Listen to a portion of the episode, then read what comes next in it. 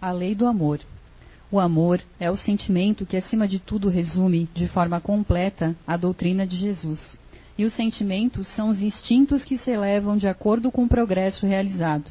Na sua origem, o homem possui instintos. Mais avançado e corrompido, possui sensações. Mais instruído e purificado, possui sentimentos. No ponto mais delicado e evoluído dos seus sentimentos surge o amor. Não o amor no sentido vulgar da palavra, mas sim o sol interior que condensa e reúne em seu foco ardente todos os anseios e todas as sublimes revelações. A lei do amor substitui o individualismo pela integração das criaturas e acaba com as misérias sociais. Feliz daquele que, no decorrer de sua vida, ama amplamente seus irmãos em sofrimento. Feliz daquele que ama, pois não conhece nem a angústia da alma, nem a do corpo. Seus pés são leves e vive como se estivesse transportado fora de si mesmo. Uma boa tarde a todos. É um prazer e uma alegria estar com vocês. Antes de começar, tem que ter alguns esclarecimentos, né? Eles colocaram para mim um ônus pesado com relação a palestras. Então, a agenda, não sou eu responsável pela agenda. Então, se você perguntar onde você está mês que vem, eu não sei. Aí alguém pergunta, mas a moça que trabalha para você, não é bem assim. Sou eu que trabalho para ela. Ela disse, vai falar lá e eu vou. Nós passamos a agenda para a, a, o setor de divulgação da nossa casa e eles organizam a agenda. Eu não sou responsável pela agenda, tá? Então eu só sei onde eu estou esse mês. Então eles me dão a agenda do mês e eu cumpro a agenda do mês. É mais ou menos assim. E a segunda foi quem apresentaram como orador e palestrante. Normalmente eu digo, não sou. Por quê? O orador e o palestrante, na minha opinião, é como um artista. Porque ele vai apresentar uma ideia, ele vai seduzir a plateia. Então existe uma técnica de você fazer isso. É o Divaldo, meus pais. Então é uma forma. Eu sou professora, sempre fui professora, nunca consegui não ser professora. Meus pais tentaram né, me dissuadir porque eu converso com a plateia. Se eu dei aula à noite, se você não conversa, o povo dorme. Pensa bem. Então, é um hábito. E como a gente desenvolve um tema complicado, que a gente dá aula, a gente tem que interagir. Então, se tornou uma parte da nossa maneira de ser. Então, ser orador é um negócio muito difícil, né? Você fazer aquela coisa artística assim, aquela Então, eu sou professora e o professor interage porque ele tem uma outra função. Enquanto que o orador e o palestrante vende uma ideia, o professor desenvolve uma ideia que você já tem. Então, teoricamente, vocês estão com... não estou obrigando vocês a estarem aqui, vocês vieram porque querem, querem aprender alguma coisa. Então, essa é a proposta do professor. Desenvolver um tema. Desenvolver a compreensão de um tema. Então, se você fizer isso direito, o conhecimento será seu e você vai usar da maneira que você quiser. Essa é a proposta. Tá? O orador vai te seduzir. Nossa, que coisa legal. Onde é que eu encontro isso? Ah, compra o um livro tal, ou vai ali, faz o curso. É isso que o orador faz. Ok? Um professor tem uma proposta diferente. Por isso eu converso com a plateia. Minha mãe tentou me dissuadir muitos anos. Não fica perguntando, não fica perguntando, que o povo não gosta. Como eles continuam me convidando até hoje, não deve ser tão ruim assim. Tá? Tem até uma brincadeira engraçada. Né? Mas como eles estão filmando, não posso fazer. Bom, é uma alegria estar com vocês e nós vamos falar sobre emoções. E é uma, uma coisa complicada falar de emoções, né? E especificamente emoções perturbadoras. Até porque o tema das palestras, eu nunca botei nome. Ah, eu não ponho nome nas palestras. Esses nomes que vocês acham na internet foi alguém que postou e botou um nome. E aí, como é que você faz sua palestra? Eu não penso assim, vou falar sobre a caridade. Não funciona assim. Normalmente a gente vê um trabalho científico sobre algum assunto. Ah, tá. Por que, que você fala desse assunto? De ciência. Porque, como vocês ouviram, na minha casa eram três oradores, né? Meu pai, minha mãe e eu. Meu pai era o mais velho. Então ele escolhia o tema primeiro. Ele gostava de falar sobre filosofia, então ele falava aspectos filosóficos da doutrina. A minha mãe, em segundo lugar, ela escolhia, ela gostava de falar do Evangelho. Aqueles que conhecem, ela fala do Evangelho. E eu pegava o que sobrava, que era a ciência. Então, mas eu me habituei e acabei ficando, pegando gosto disso. Porque a gente não vai falar o mesmo tema, né? E algumas pessoas, é, é uma coisa engraçada. Eu tive um problema de saúde sério e fiquei em casa de repouso. Eu não tenho tempo de ver os e-mails. Sinceramente, tem um grupo que vê os e-mails. São 5 mil, então é muito volume. Normalmente eles fazem perguntas. Quando tem alguma pergunta, ele pergunta para mim, eu respondo e alguém redige, alguém responde. Mas, como eu estava de cama, eu fui pegar os e-mails. E eu gosto das críticas. Por quê? Porque são as críticas que fazem crescer. O pessoal acha que os seus amigos são ótimos, os obsessores são bons. São os seus inimigos que dizem seus defeitos, seus amigos não dizem nada. Você está horrorosa, ele diz, ah, está linda. Né? Você só vai saber mesmo os outros. Então, lembra, você, quando sua mãe fez, você está ótima, você nunca acredita, acredita? Por quê? Mamãe é mamãe. Então, eu fui ver as críticas e é engraçado que ninguém chegou, você fala mal, você fala errado. Isso não aconteceu. Mas é muito comum, você não fala de espiritismo. Disse, Nossa, eu achei que eu só falava disso, de espiritismo. E como foi mais uma pessoa que fez esse comentário, eu resolvi explicar. Por que, que você acha que eu não falo de espiritismo? É que você não disse o nome de Kardec nenhuma vez, nem de Jesus. Então, só para resolver o problema, Jesus e Kardec, salve. Resolvemos essa parte? Mas eu fiquei curiosa, mas por que exatamente? É, é obrigatório? O que, que, eu deveria falar de Kardec? Quem é ele, onde ele nasceu, o nome do pai e da mãe? É só você entrar no Google e vocês acessam. E não é só isso. Eu entendo que falar sobre Kardec, quem ele foi, é uma obrigação da casa espírita. Não é? No estudo sistematizado, você vai lá, aprende, vocês sabem o que é isso aqui, onde vocês estão, o que vocês estão fazendo, tudo isso é uma coisa da casa espírita. Tá? Então, é uma obrigação do centro que vocês frequentam. Vocês vão convidar oradores para falar sempre o mesmo tema, porque é uma competição tipo American Idol. Então, o tema é esse. Vamos ver quem fala melhor, depois a gente vota. Pensa bem, é, falar do Evangelho. O Haroldo Dutra fala muito bem. Eu tenho que falar o mesmo tema que ele fala? Para vocês verem assim, ah, ela faz isso. A gente não pode falar de temas diferentes? Então, vocês têm a casa, estuda livros espíritos, o evangelho, acompanha. Você vai chamar alguém de fora, a ideia é falar uma coisa diferente. Agora, se você não gostar, não convida de volta, não trata mal, tá? Porque aí é falta de educação. Então, você convida, ele falou uma coisa. Digamos que ele falou alguma coisa que você não concorde. O que, que vocês vão fazer? Vocês vão debater sobre isso. Tá? Ele falou um negócio diferente. Então vocês vão analisar na sua casa espírita e, se vocês discordarem, vocês trabalham isso entre vocês. Ah, porque a ideia é essa. É bom até ver os inimigos, né? Eu gosto de ler os padres, Padre Quevedo, ver as pessoas que estão falando mal do Espiritismo, saber o que, que eles estão dizendo. Por exemplo, saiu um tempo aí, o rapaz dizendo que suicidou. E eu fui participar de um evento que era meio ecumênico, então tinha Allan Kardec se suicidou. Eu disse, olha, o senhor está equivocado. Por acaso eu tenho uma cópia da certidão de óbito de Allan Kardec e ele não se suicidou. Por quê? Porque como eu soube da notícia, eu peguei uma cópia. Tá? Porque fizeram uma autópsia ele morreu de aneurisma. E existe um laudo, né? e eu tenho, eu tirei uma cópia. Por quê? Porque é importante. Tá? E existe uma Bíblia nova que saiu que diz, está escrito na Bíblia, que Deus proíbe o espiritismo, a mediunidade, etc. Está escrito. Aí, sim, oficialmente. Aí a pessoa apresentou. Está, a Bíblia proíbe o Espiritismo. Meu filho, sua Bíblia é falsa. Como assim a Bíblia é falsa? Porque é o seguinte: quando Allan Kardec desenvolveu o tema, ele foi num cartório em Paris e registrou a palavra médium, mediunidade, espiritismo, espiritista. Porque essas palavras não existiam. Ele cunhou palavras novas para é, ideias novas. Se essas palavras só passaram a existir depois de 1857, é impossível que a sua Bíblia tenha isso, porque essa palavra não existia na época. Então, como é que Deus pode proibir uma coisa que não tinha? Então, sinto muito, mas mexeram na sua Bíblia. Procura uma Bíblia mais. tá? Então, na Bíblia não existe proibição à mediunidade, porque não havia essa palavra antes, nem ao Espiritismo, porque não havia essa palavra antes. Se por acaso alguém te der uma Bíblia que tem isso, é uma Bíblia adulterada. Tá? E aí você pode também pegar uma cópia do registro de Allan Kardec, é bonitinho.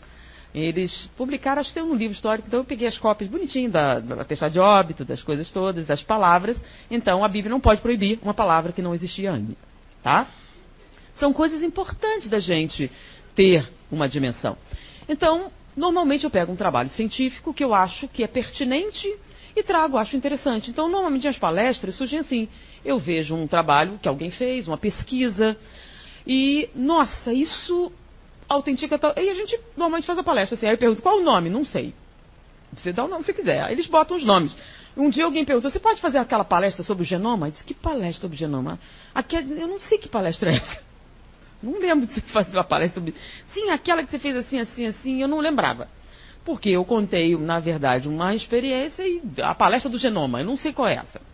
E teve uns, uns nomes assim, você faz aquela, eu disse, eu não sei qual é essa. Você não quer me esclarecer? Porque eu não estou lembrando do nome que deram. Então, quando a gente fala de emoções perturbadoras, na verdade, era um estudo baseado em algumas avaliações com o significado de emoção. O que é exatamente uma emoção?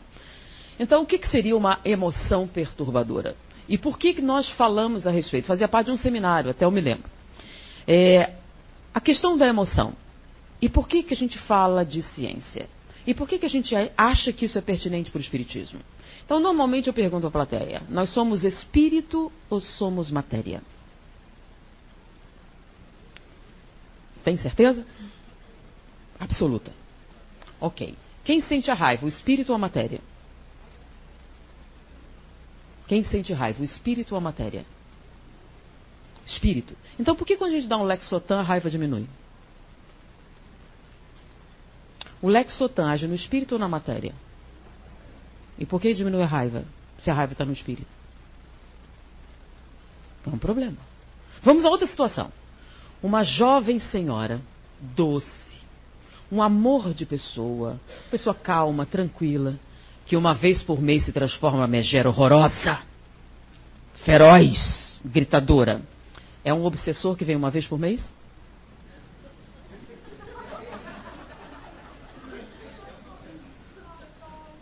É o quê? TPM? Isso existe? TPM existe ou não existe? Ou é folclore? A TPM está no espírito ou na matéria? Ah, ainda bem, né? Já pensou se sua mentora fosse mulher? Se você dissesse está no espírito, hoje não tem sessão que a mentora está com TPM. Então, como é que a gente resolve isso? Da raiva, da TPM e de outras coisas semelhantes. O livro dos Espíritos resolve. Resolve facilmente.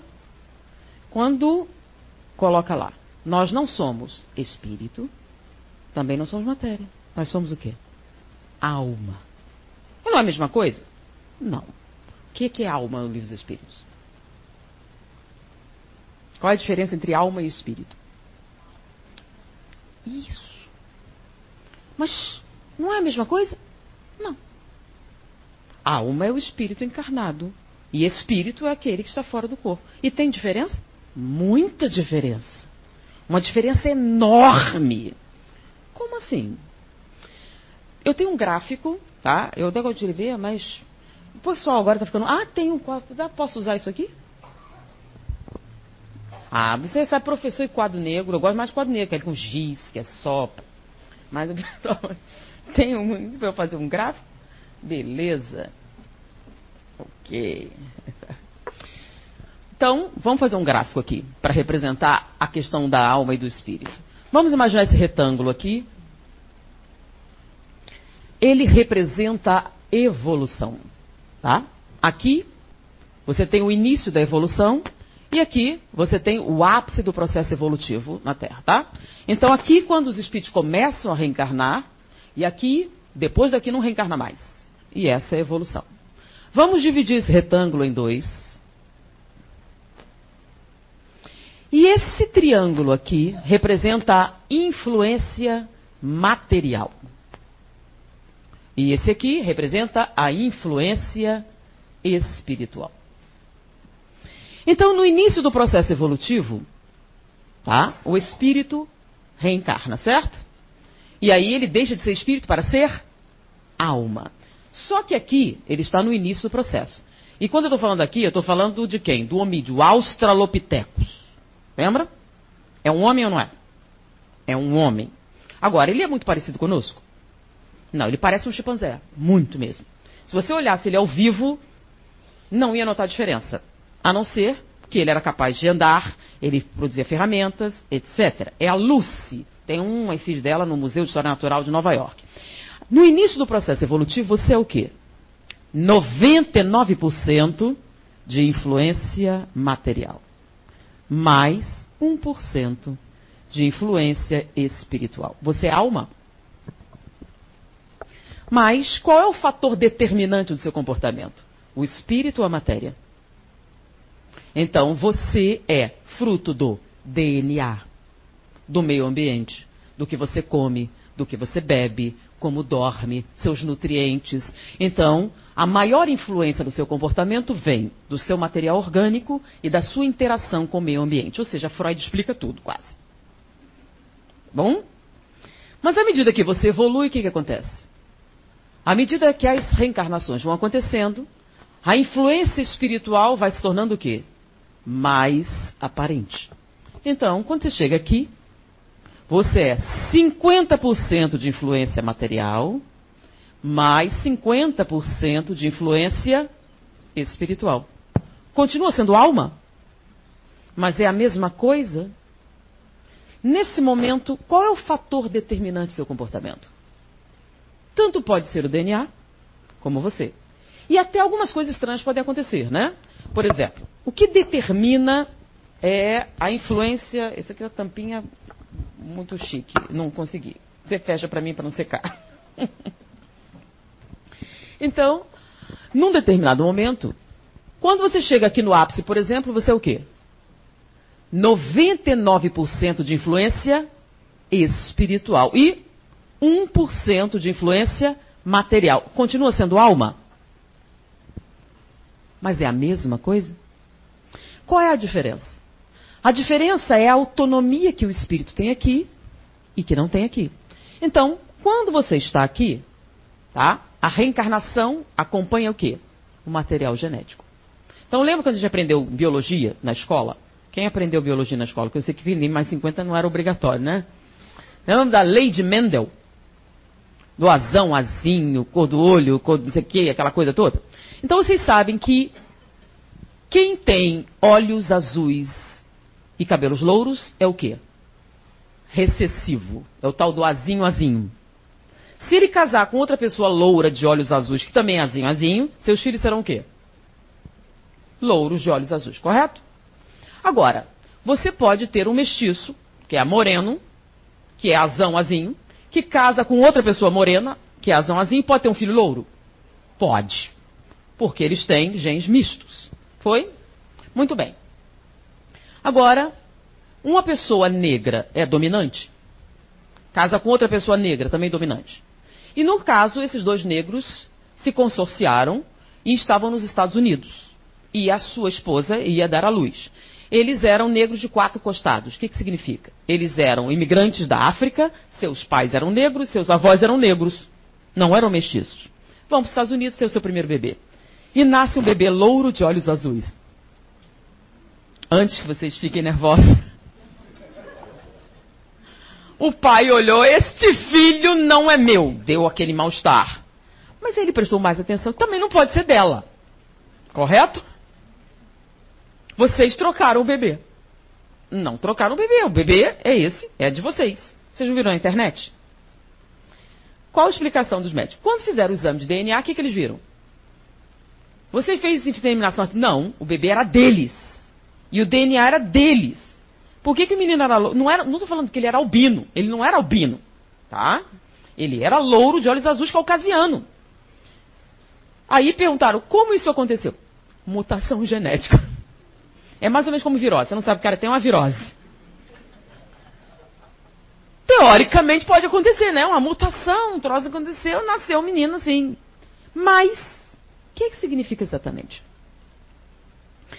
Quando você está aqui, o fator determinante é o DNA. Mas quando você está aqui, o fator determinante é o espírito. Então você pode ter o olho que você quiser, você pode ter o cabelo que você quiser, você pode ter a aparência que você tinha, você pode fazer o que você quiser. Porque, nesse caso, se interessar ao espírito, ele providencia tal mutação genética, que não é uma mutação, né? É uma intencionalidade, uma alteração intencional. Tá? Então, você pode reencarnar com a aparência que você tinha antes, você pode fazer o que você quiser. que é o caso de Champollion.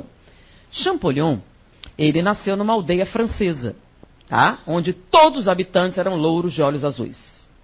E ele foi o sétimo filho de uma família e nasceu numa noite de tempestade, bastante memorável, e ele nasceu moreno, de pele azeitonada, cabelos negros, olhos oblíquos e esverdeados. De novo, antes vocês fiquem nervosos. Como era uma aldeia isolada, se alguém com aquela aparência tivesse passado por ali, todo mundo ia saber, certo? Como isso não aconteceu, e a criança, com o passar do tempo, mostrou algumas deficiências, eles entenderam que era uma aberração da natureza. Então aquela criança tinha algum problema. Por quê? Porque ela não falava bem, ela não se expressava bem, ela tinha dificuldade de comunicação, era lenta. E eles entenderam que era uma coisa errada que aconteceu e nasceu aquela criança estranha. Com o passar do tempo, um dia o filho mais velho da família foi visitar, né? E a mãe chegou para ele e disse: Meu filho, eu sinto que seu irmão é inteligente. Ele só não consegue se expressar. Eu soube que tem escolas que ensinam crianças assim. Era os primórdios do processo educacional, era a França pós-revolucionária. Tá? Então, você não quer levar seu irmão para Paris para ele ter uma educação que eu acho que é que ele deve ser surdo, alguma coisa assim. Porque ele ouvia, mas não conseguia falar francês. Ele levou o menino e lá ele era professor na Sorbonne de idioma, tá? de língua, de línguas, e o menino foi então morar com ele para aprender lá qualquer coisa que ensinasse a crianças deficientes. Um dia o menino estava no seu escritório, uma coisa que era vedada, porque ele fazia traduções do grego. Então ele era um linguista da Sorbonne e o menino estava no escritório e lá tinha papéis importantes. Mas como ele não estava mexendo, aparentemente estava olhando aquilo, ele ficou pensando na ironia daquela criança retardada, debruçada sobre filosofia da mais alta qualidade que ele estava traduzindo. E ele se aproximou e o menino disse para ele, daquele jeito mais ou menos, eu sei ler isso. É mesmo? Então leia. E ele leu. Esse menino, aos 19 anos, se tornou professor catedrático da Sorbonne. Ele falava grego, latim, hebraico, aramaico, sânscrito, cópito. Pelo menos 19 línguas consideradas quase extintas, tá? E uma extinta. E ele falava perfeitamente bem. Suas aulas eram dadas em grego ou latim, porque francês, que era bom, ele nunca falou bem. E ele era francês.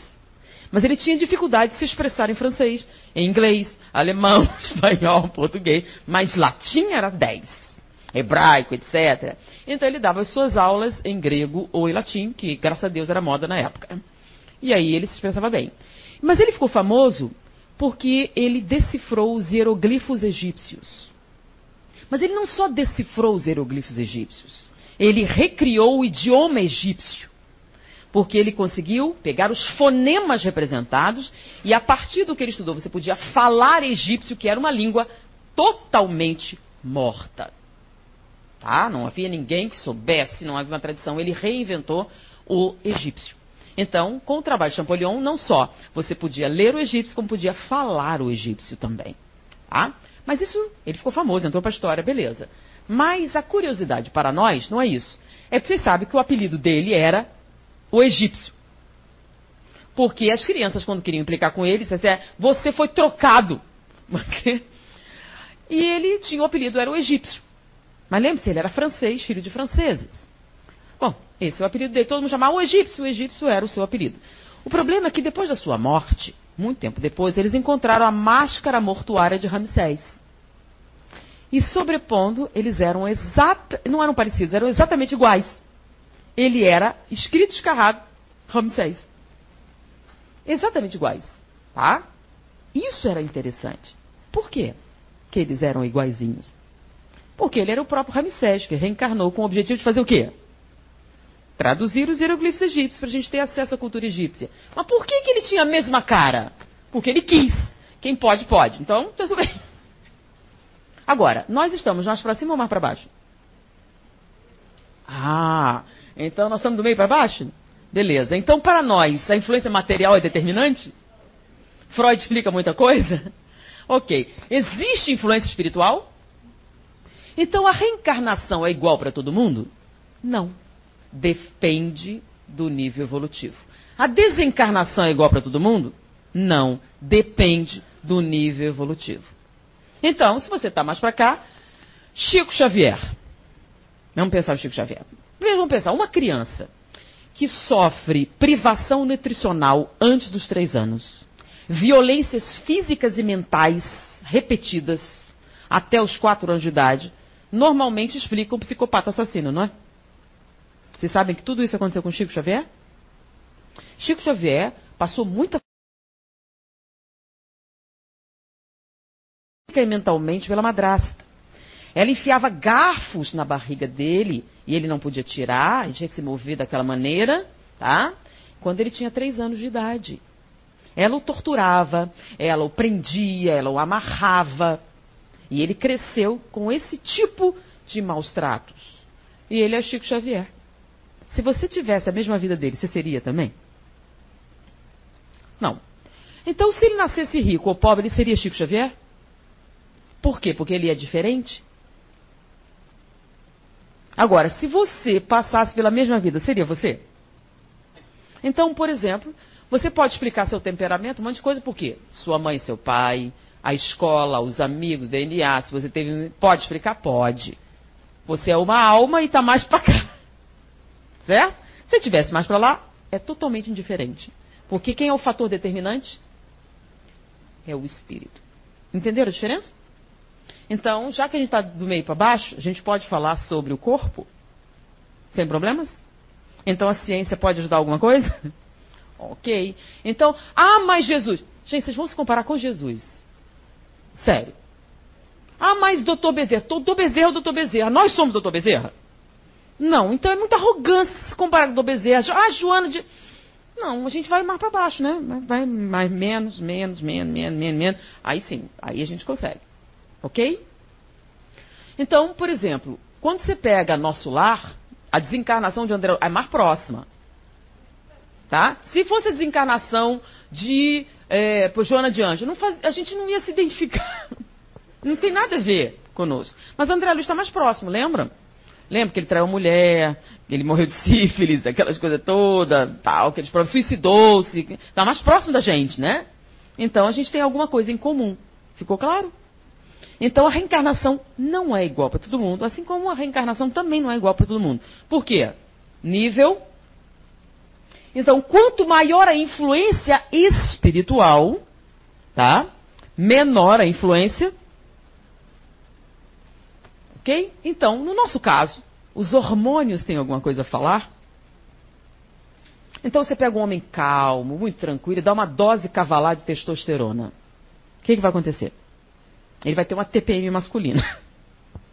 Como assim? A testosterona, em grande quantidade, aumenta a agressividade. Tá? Então você fica mais irritadiço. Então a probabilidade de uma violência é o quê? Já ouviram falar? No Rio de Janeiro teve uma época que tinha umas gangues, né, brigando violentamente, que eram lutadores de jiu-jitsu. Deve ter passado na televisão, né? Gangue de lutadores de jiu-jitsu, violentos, etc. É porque o jiu-jitsu faz isso com uma pessoa? Mas ficou aquela confusão, né? Jiu-jitsu. Não, jiu-jitsu é uma arte marcial contra qualquer. O problema deles não era lutar jiu-jitsu, o problema deles era usar anabolizantes para aumentar a musculatura. Eles usavam hormônios para aumentar a massa muscular e esses hormônios afetam o comportamento. Por isso que é perigoso. Eles têm efeitos colaterais e um deles é aumentar excessivamente o quê? A agressividade, a irritabilidade. Então eles brigavam não porque lutavam jiu-jitsu, eles brigavam porque estavam tomando drogas. Tá? Então, isso pode acontecer. Fizeram uma pesquisa, por exemplo, em, uni em unidades prisionais americanas, nos chamados crimes de paixão. O que é um crime de paixão? Não é um crime premeditado. Você, sob a influência de emoções, comete um crime. Então, chamados crimes de paixão. Então, eles fizeram uma análise genética e descobriram a incidência muito alta de uma anomalia chamada homens YY. Eles tinham um duplo Y. O que é que isso faz? Não causa nenhuma anomalia, por exemplo, estrutural. É um homem perfeitamente normal. Você só vai notar uma diferença na puberdade. Porque esse homem produz cinco vezes mais testosterona que um homem normal. Então ele tem uma massa muscular muito densa, ele é muito peludo e extremamente agressivo o que torna um crime de paixão uma possibilidade muito maior. Ou seja, a influência material, nesse caso, é um fator determinante do comportamento? Sim. Então, o nosso estado nutricional, os nossos níveis químicos, nossas alterações, nós estamos sujeitos a essa influência? Mas continuamos sendo alma?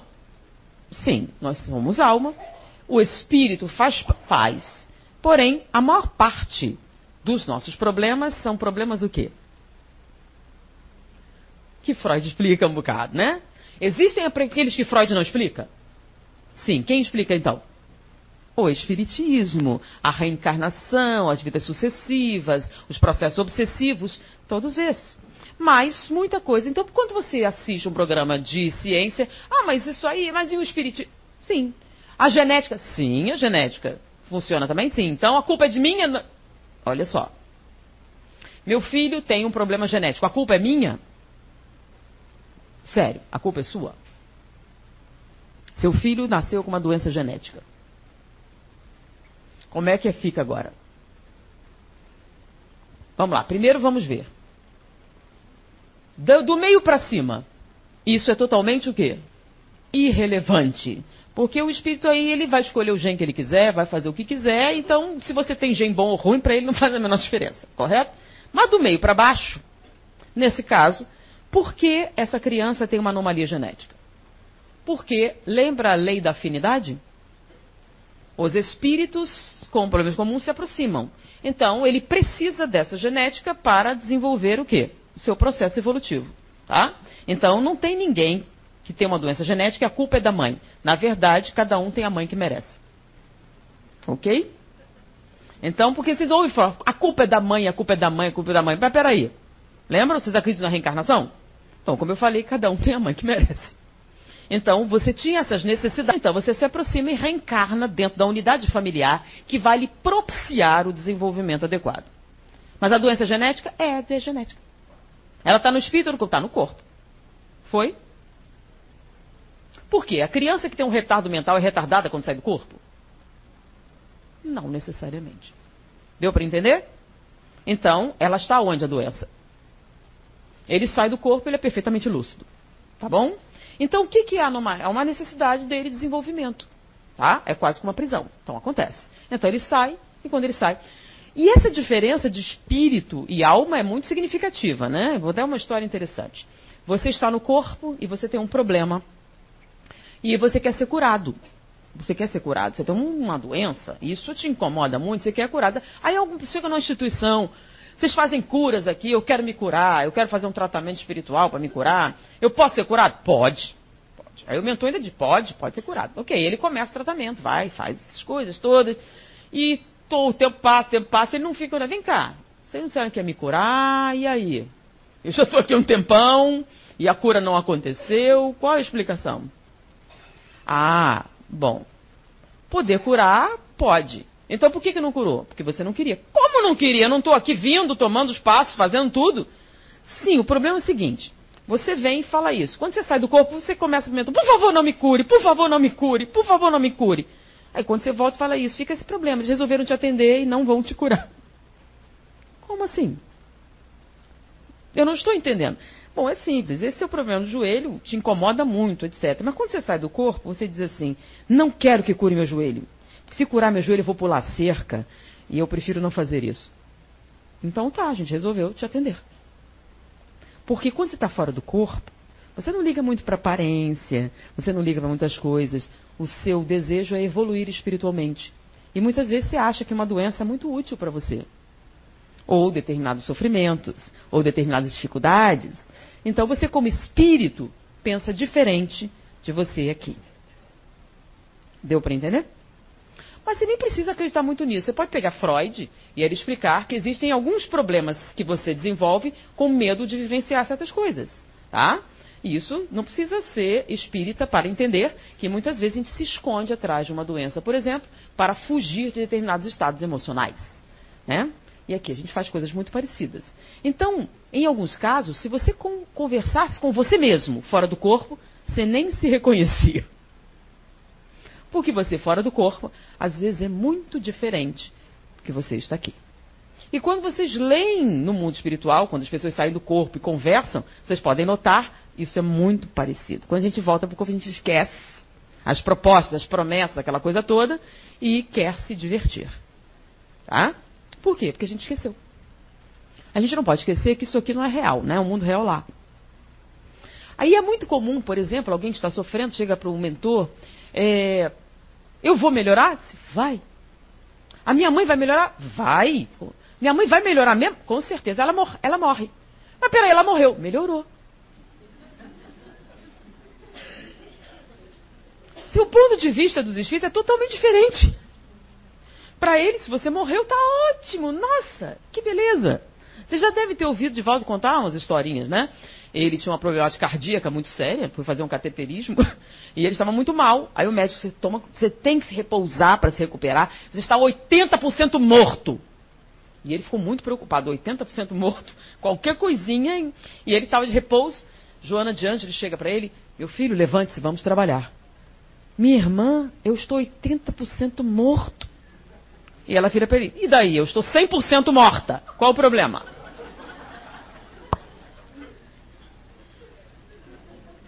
Então entendam que o ponto de vista dos espíritos não é o nosso.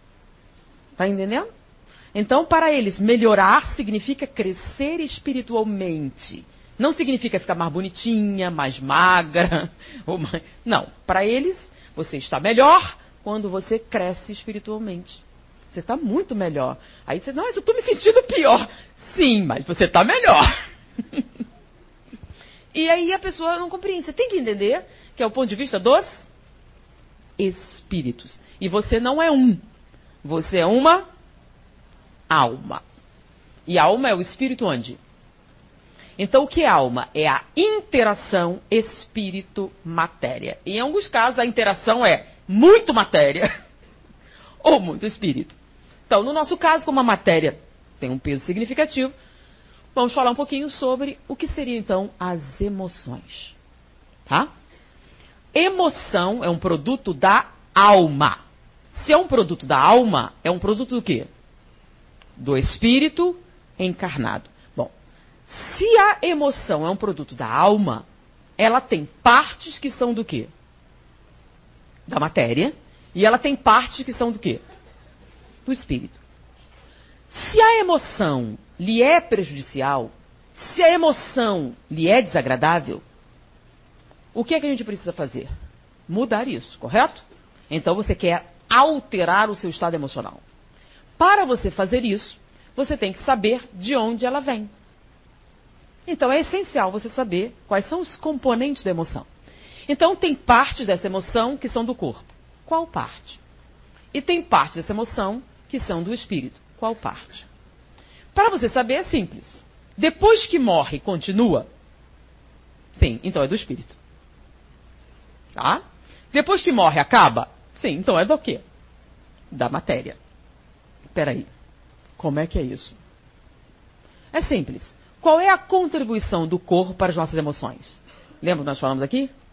Raiva. Tá? A raiva é uma emoção. Correto? Não é você aqui que está sentindo? Ela tem partes que são espirituais e tem partes que são. Então, quais são as partes? E quanto elas representam no todo? Bom, o que é que sobrevive à morte?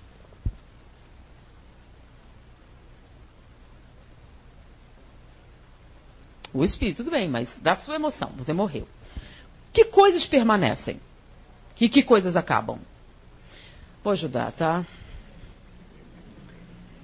Sensação. O que é uma sensação? Olha o nome. Sensação física. Não é sensação, não é uma coisa física? Então, as sensações são a contribuição do. Não é sensação física? Então, de onde vêm as sensações físicas? Da matéria. Então, espírito tem sensações físicas? Não. Se ele não é físico, o que, que ele não tem? É óbvio ou não?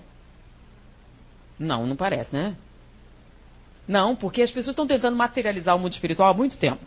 E na verdade é o contrário, tinha que espiritualizar o mundo físico, mas tudo bem. Vamos compreender. A matéria, tá? o corpo físico, produz as sensações físicas. E o que é que o espírito produz? Os sentimentos. Os sentimentos não são físicos. As sensações são físicas. Quando você junta sentimento com sensação, você tem as emoções. Por exemplo, paixão. Você está apaixonado por alguém. É uma sensação, uma emoção ou um sentimento? É uma emoção. Ok. Nessa emoção, qual é a parte física? Você está apaixonado por alguém. Desejo sexual. Desejo sexual é uma sensação ou um sentimento? Sensação. Ela vem do corpo, os hormônios. Né? Eu sinto preconceito. Se você está apaixonado por alguém, não tem desejo sexual, então não está apaixonado, é amor fraternal. Não é diferente? Eu falei, você está apaixonado por alguém, certo? Então você não ama como irmão. Tá? Porque você não casa com seu irmão. Deu para entender? Se você amar a pessoa como seu irmão, você vai poder casar com ela? Não, porque não vai poder consumar o casamento, que não tem isso. Compreenderam a diferença? Então, quando você está apaixonado por alguém, tem desejo sexual? Essa é a contribuição o quê? Bom, qual é o sentimento que tem junto? Não, não tem sentimento nenhum. Então você não está apaixonado, certo? Você pode desejar alguém sem ter nenhum sentimento pela pessoa? Quando você aluga uma prostituta da rua, você está apaixonado por ela? Não. Então tem desejo sem nenhum sentimento? Tem ou não tem? Então você pode se relacionar sexualmente com, alguém sem sentir nada? Pode. Seria o quê? Que se chama relação puramente física. Existem relações que são puramente físicas? Agora, você está apaixonado é puramente físico? Não, tem mais coisa. Então, você está apaixonado, tem desejo sexual? E que mais? Sentimento. Qual sentimento? Tem, eu tenho um certo carinho por essa pessoa. Aí você está apaixonado por ela, você tem um certo carinho por essa pessoa. Sério. Tá? O que é que pode ser? Pode ser amor? Então, amor com desejo sexual te dá o quê? A paixão. Por que vocês acham que paixão não tem amor, não, né? Não, eu casei com você porque eu sou um homem caridoso. Tenho um certo carinho por você, não tinha nada melhor que fazer, por isso eu casei com você. É isso? Como dava para encarar, então foi. Isso não é meio, meio esquisito? É ou não é? Quando você se apaixona por alguém e pede ela em casamento, você está julgando o quê? O preconceito está tão danado que, bom, se for só amor, não tiver nenhum desejo sexual, você não vai casar com ela. Sério ou não? Eu te amo como irmão, te amo como um pai, posso amar você como um monte de coisa, sem me apaixonar por você. Posso ou não posso? Mas não vai casar. Porque sem desejo sexual não dá para consumar. O casamento é ilegal. Você não sabe que consumar o casamento faz parte da legalização da cerimônia? Se você não consumar, você pode anular? Ah, oh, ok, finalmente. Então o casamento tem as duas coisas. Tá? Vai ter a parte intelectual e vai ter a parte física. Sem a parte física não é o quê? Não é um casamento. Foi? Ah, mas a gente tá, é sociedade com lucrativo, se quiser. Mas casamento tem que ter o componente o quê? Físico. Tá? Então você não casa com alguém que você ama como irmão. Às vezes você tem amigos, vocês combinam tanto. Por que, vocês não se casam? Ah, porque eu não sinto nenhuma atração por essa pessoa. Pode acontecer? Agora, é claro, se você tiver doenças como ninfomania, outras coisas, aí serve qualquer pessoa. Aí não é importante. Aí você tem um transtorno comportamental, tá bom? Não diz. Estamos falando de pessoas normais. Então, pessoas normais, tá? Elas têm o quê? Quando estão apaixonados? Um componente que é espiritual e um componente que é físico. O componente físico são as sensações físicas. E o componente espiritual são os sentimentos. Pode ser amor? Então, amor com atração sexual dá o quê? A paixão e um casamento afim, tranquilo. Mas pode ser outra coisa, pode ser orgulho. Pode ser orgulho? Orgulho com atração sexual dá o quê? Esposa troféu. Olha só, olha só, só, tá com inveja, não tá? Você tem atração, mas não é esse sentimento. Por exemplo, você pode ter, por exemplo, atração sexual com egoísmo. Dá o quê? Violência doméstica. Dá ou não dá? Dá até algumas situações assim, eu, eu falo, a pessoa não compreende bem. O que é o egoísmo?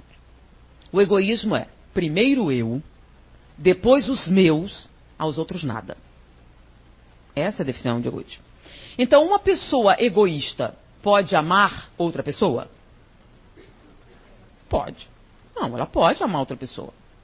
Pode, perfeitamente. É, dá um caso mais ou menos assim, né? E eu estou apaixonado por você. Eu te amo profundamente. Você me faz feliz, eu me divirto com você. Você tem que fazer parte da minha vida que fica mais plena. Eu vou casar com ela porque ela é rica. Tá bom? Mas eu amo você. Como assim? Sim, olha, eu te amo. Eu preciso de você na minha vida porque eu tenho atraso. Eu estou casando com ela por causa do dinheiro. Vamos entender. É que primeiro eu, depois você. Entendeu? Você é a segunda pessoa mais importante para mim. Primeiro você. Por quê? Eu posso te amar muito, mas a pobreza não dá. Entendeu? Então, primeiro, vou atender minhas necessidades. Depois, a gente se diverte, tá? Topa? Aí você não entende. Você não compreende. Você diz, mas você não me ama. Claro que eu amo. E ele está falando sendo sincero. Ele te dá tudo que ele pode. Então, enquanto o meu não estiver na reta, é tudo para você. Entendeu? E às vezes não sobra nada para ninguém. Primeiro eu, depois os meus, aos outros, nada. Se você não entender isso, vai ficar difícil, certo? Você tem que entender que para um egoísta você está sempre em. Então não são as suas necessidades a prioridade. A prioridade são as minhas. E depois, se sobrar alguma coisa, para você, querida. Deu para entender? Então ele ama? Ama. Só que esse amor está cheio de quê? Egoísmo. Então o egoísmo mais a atração sexual dá essa situação. Deu para entender?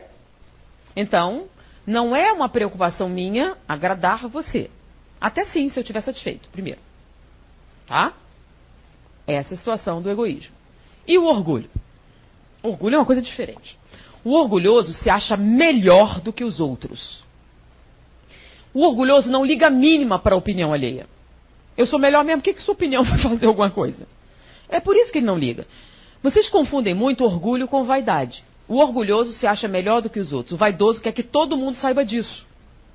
Ele precisa da aprovação pública. Você está entendendo? Então, o vaidoso é aquele. Sabe com quem você está falando? O orgulhoso não faz isso. Sai da minha frente. Está entendendo? Ele não precisa. Ele é.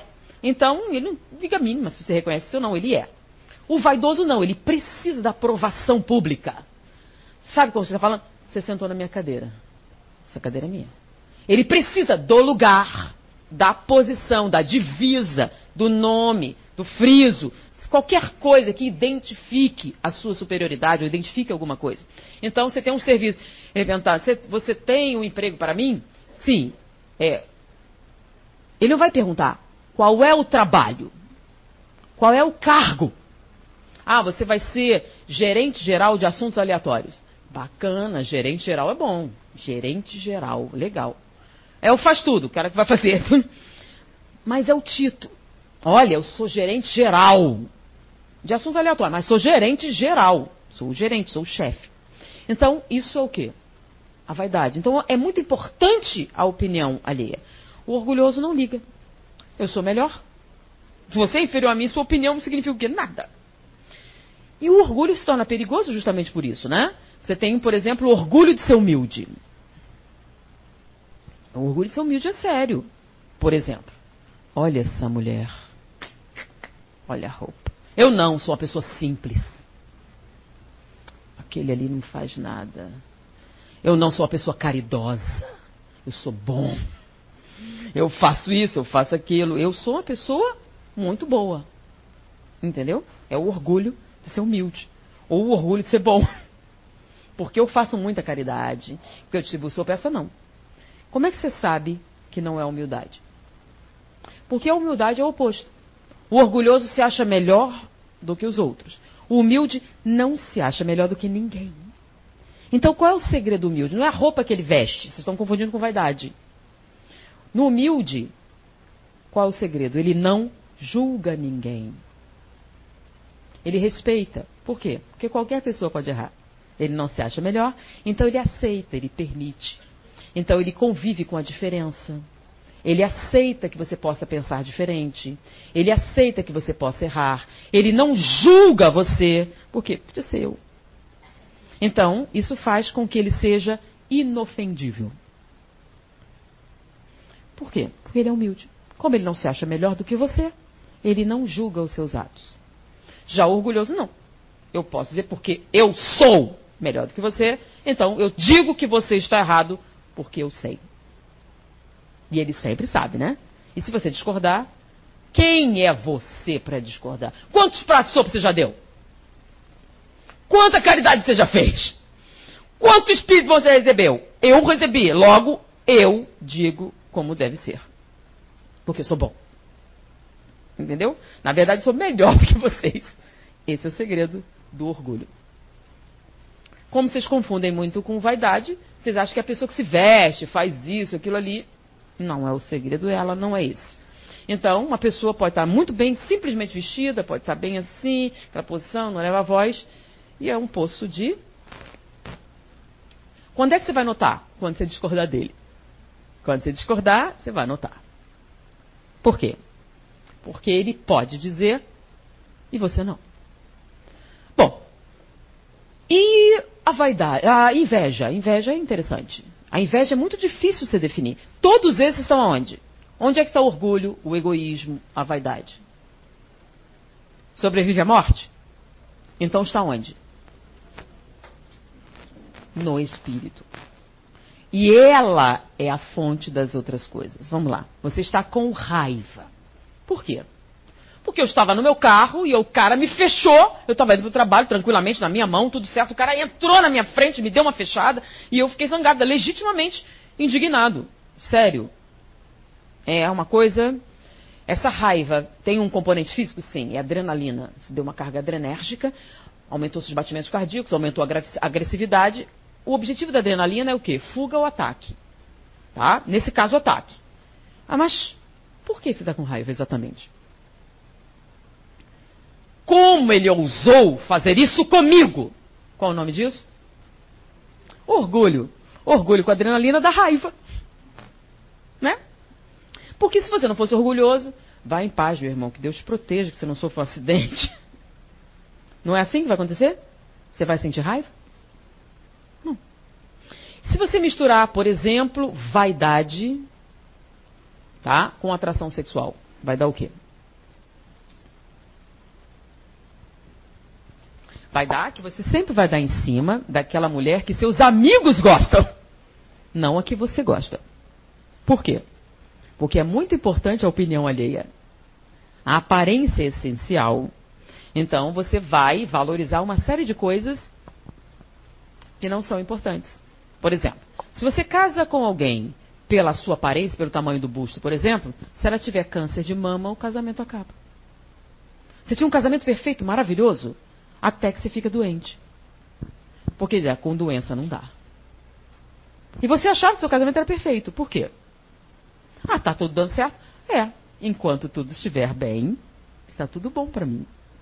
Mas se não estiver, se eu for egoísta, primeiro eu. Ah, não dá para lidar com isso. Tchau. Se for vaidade, não, essa doença deformante não é para mim. Então, você casa com um rapaz pela sua altura. Se ele tiver um acidente, e fica paraplégico. Vocês já viram isso acontecer? Né? Inclusive, teve um ator famoso, né? Ficou paraplégico. Aí a mulher largou. Ah, isso é só para mãe. Correto? Por quê? Porque você tem uma paixão, mas é uma paixão em que você tem o desejo sexual, mas o componente espiritual é ou orgulho, ou vaidade, ou egoísmo. Tá? Eles podem ser a fonte de uma paixão? Pode. Também pode ser amor? Pode. Tá, mas pode ser todos os outros. E dependendo da quantidade dos outros, você vai ter os problemas decorrentes. Então, para você entender que determinadas paixões não são tão produtivas, você tem que entender quais são os componentes dela. Ele não me ama? Até ama. Não é falta de amor. É excesso de orgulho, ou de vaidade, ou de. E a inveja? Você não falou da inveja, né? A inveja é muito difícil de definir. Por isso tem uma história que ilustra bem o significado da inveja. Tá? É a história do vagalume da serpente. O vagalume estava de bobeira na lagoa quando topou com uma serpente. E a serpente deu um bote. E ele escapou. A serpente foi atrás de outro bote, ele escapou. E a serpente começou a persegui-lo e ele começou a fugir. E ele foi ficando cansado e a serpente não parava de persegui-lo. Ele ficou encurralado. A serpente armou um bote, ele viu que ia morrer e disse: Um momento. Posso fazer umas perguntas? A serpente parou. Perfeitamente. Vem cá. Eu faço parte da sua cadeia alimentar? Não. Eu te fiz alguma coisa? Não. Por que você quer me comer? Porque você brilha. Não é nada pessoal.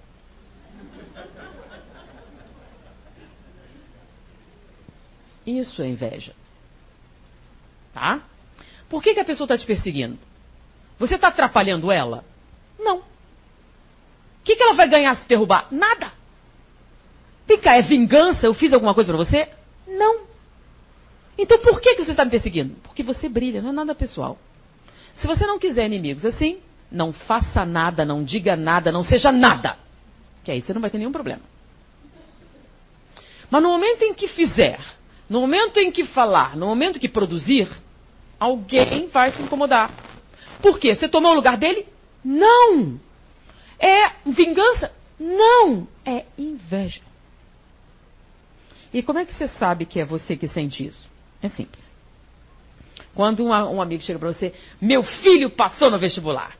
Se você tiver aquele impulso irresistível de dizer, também nessa faculdade porcaria, você é invejosa.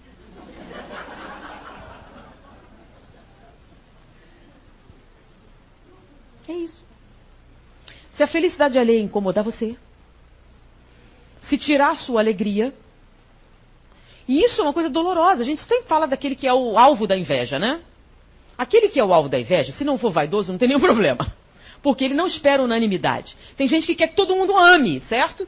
Se Jesus não conseguiu, por que, que você vai conseguir? E a inveja existe? Ela existe. Se ela te paralisa, é porque você é vaidoso. Porque o problema é você e o público ou é você e Deus? Porque se você quiser unanimidade, o problema é seu, você é vaidoso não o outro invejoso. A inveja faz mal a quem sente. Existe uma instituição na Alemanha que estuda a inveja no cérebro. Isso está virando um seminário que a gente não fez ainda, mas vai sair. Então, o que, que eles descobriram? Pensa bem, você comprou um carro lindo, maravilhoso, está super feliz com o seu carro. Olha, meu carro, lavou um tempão, você juntou dinheiro, está tinindo de felicidade. Aí você olha seu vizinho comprou um carro mais caro. Aí você olha para o seu carro e não sente nada toda a sua alegria desapareceu, toda a sua felicidade sumiu. Alguém tirou de você? Não. O que, que aconteceu? Você perdeu a alegria porque alguém tem alguma coisa melhor. Quer dizer, quem é o problema? Quem sofre mais com a inveja? Quem sente. Então você estava feliz com o que tinha e agora toda a sua felicidade sumiu. Tá? O nome disso é inveja. Então, se a felicidade alheia te causa desconforto ou mal-estar, é inveja o que você sente. E como é que a gente luta com isso? Fique alegre. Que coisa boa que você vai viajar, que felicidade, que alegria eu sinto por você, que coisa boa. Sim, mas é falso. E daí? Começa assim. É? Então você tem inveja da pessoa, ora por ela. E bota um apelido carinhoso, né? Como assim? Você odeia muita pessoa. Vamos orar pelo ursinho fofo. Pensa bem, fica difícil odiar um ursinho fofo, não fica? Nossa. Ou então, momô. Você odeia momô, fica meio estranho, né? Então, bota um apelido carinhoso, né? É. E aí você faz o quê? Se felicite. Pense nele como alguém da sua família. Pense nele como alguém seu. Se felicite com as vitórias para você superar isso. que isso te seca por dentro. Porque suga toda a sua alegria de viver. Suga toda a sua felicidade. Você não consegue olhar e ficar feliz com o que você tem. Por quê? O cabelo dela é melhor do que o meu. E quer dizer, você tem um. Bom, e, não consegue olhar e se felicitar. Então, o nome disso é inveja. E ela é terrível para quem sente. E para quem sofre. Se você não for vaidoso, não tem problema. Tá? Porque você vai entender que a perseguição é natural. Se você for uma pessoa humilde, você é feia. Sua opinião, filha, todo mundo tem direito. Então a pessoa humilde não se ofende nunca. É um negócio muito bacana ser humilde. Tá? É que as pessoas, ah, eu não gosto de me vestir mal. Não tem nada a ver com se vestir mal. Tá bom? Tem a ver com o quê? Com aceitar as diferenças. Tá? E a pessoa aceita. Porque fala sério, quem nomeou você fiscal da consciência alheia? E onde saiu a nomeação? Pensa bem, Deus permite? Quem é você para não permitir? E isso é muito sério. Gente, por que, que nós estamos falando? Porque a gente tem que identificar os componentes das emoções que você sente. Por exemplo, o amor de mãe. Né? Quando eu falo da paixão, o pessoal chega cheio de problema, né? Paixão é uma coisa suja, porque tem sexo. tá? Então, amor com sexo estraga, não é tão bom. Não é não? É ou não é? Então, qual o amor maior? Amor de mãe ou de esposa? De mãe. Amor maior é de mãe. Por quê? Porque é mais puro. Por que, que o amor de mãe é maior? Porque é mais sincero, porque supera tudo. Sério, é mesmo. Sério? Vamos ver? Então, se é assim, você ama mais seu marido ou seu filho? Olha, as pessoas falam com tranquilidade do filho. Então, vamos testar se esse é um amor bom mesmo, como vocês estão dizendo? Amor de mãe é maior. Então vamos lá. Vocês estão no automóvel. Você, seu marido e seu filho. O amado. E aí vocês têm um acidente. E morrem todos. Vão para o mundo espiritual. Você, seu marido e seu filho. Lembram? Morreu, está no mundo espiritual. Beleza. O espírito, o amor está lá. Aí vocês reencarnam. Seu marido agora, seu filho, seu filho, seu marido. Quem você ama mais? Ah! Então sabe por que você ama mais seu filho do que seu marido? Porque seu filho é de primeira mão, seu marido é de segunda. O marido antes de ser seu foi da mãe dele. Então você ama menos. Sabe por que você ama mais seu filho? Porque o filho é meu. Então o amor de mãe é maior por causa do egoísmo. Por isso que mãe que ama tanto seu filho assim vira sogra. É ou não é um problema?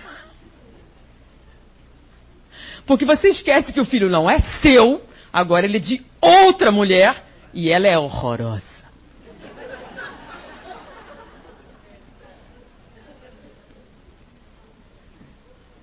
Porque se você amar o seu marido igual você ama seu filho, igual você ama seu pai, igual você ama o mendigo da rua, não precisa nem reencarnar mais, você já saiu daqui, ó saiu da tabela. Sabe quem disse isso? Quem é meu pai? Quem é minha mãe? Quem são meus irmãos? O cara não tinha o menor respeito pela família. É isso? Enquanto você ama mais seu filho do que seu marido, você tem um problema. Porque quando ele deixar de ser seu filho e seu marido, você está no mundo espiritual, continua valendo ou deixou? Então, o que faz esse amor mais intenso não é amor, é o egoísmo. Lembra? Primeiro eu, depois os meus. E essa mãe que ama tanto seu filho é assim: meu filho é tão fofo, olha que bonitinho. Já aquela criança é um horror. Nossa. Tem um pingo de educação. Cadê a mãe da criatura?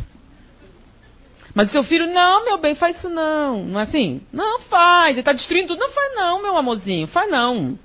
Agora, quando é outro destruindo, olha só, criatura do inferno. Aqui. A pessoa não dá uma educação nada. E o seu não, o seu ele só tem um problema. Não é assim? Agora, olha o problema. Vocês estão num centro espírita, né? Você tem o seu filho e tem o filho da vizinha. Vocês estão no mesmo ambiente, não estão?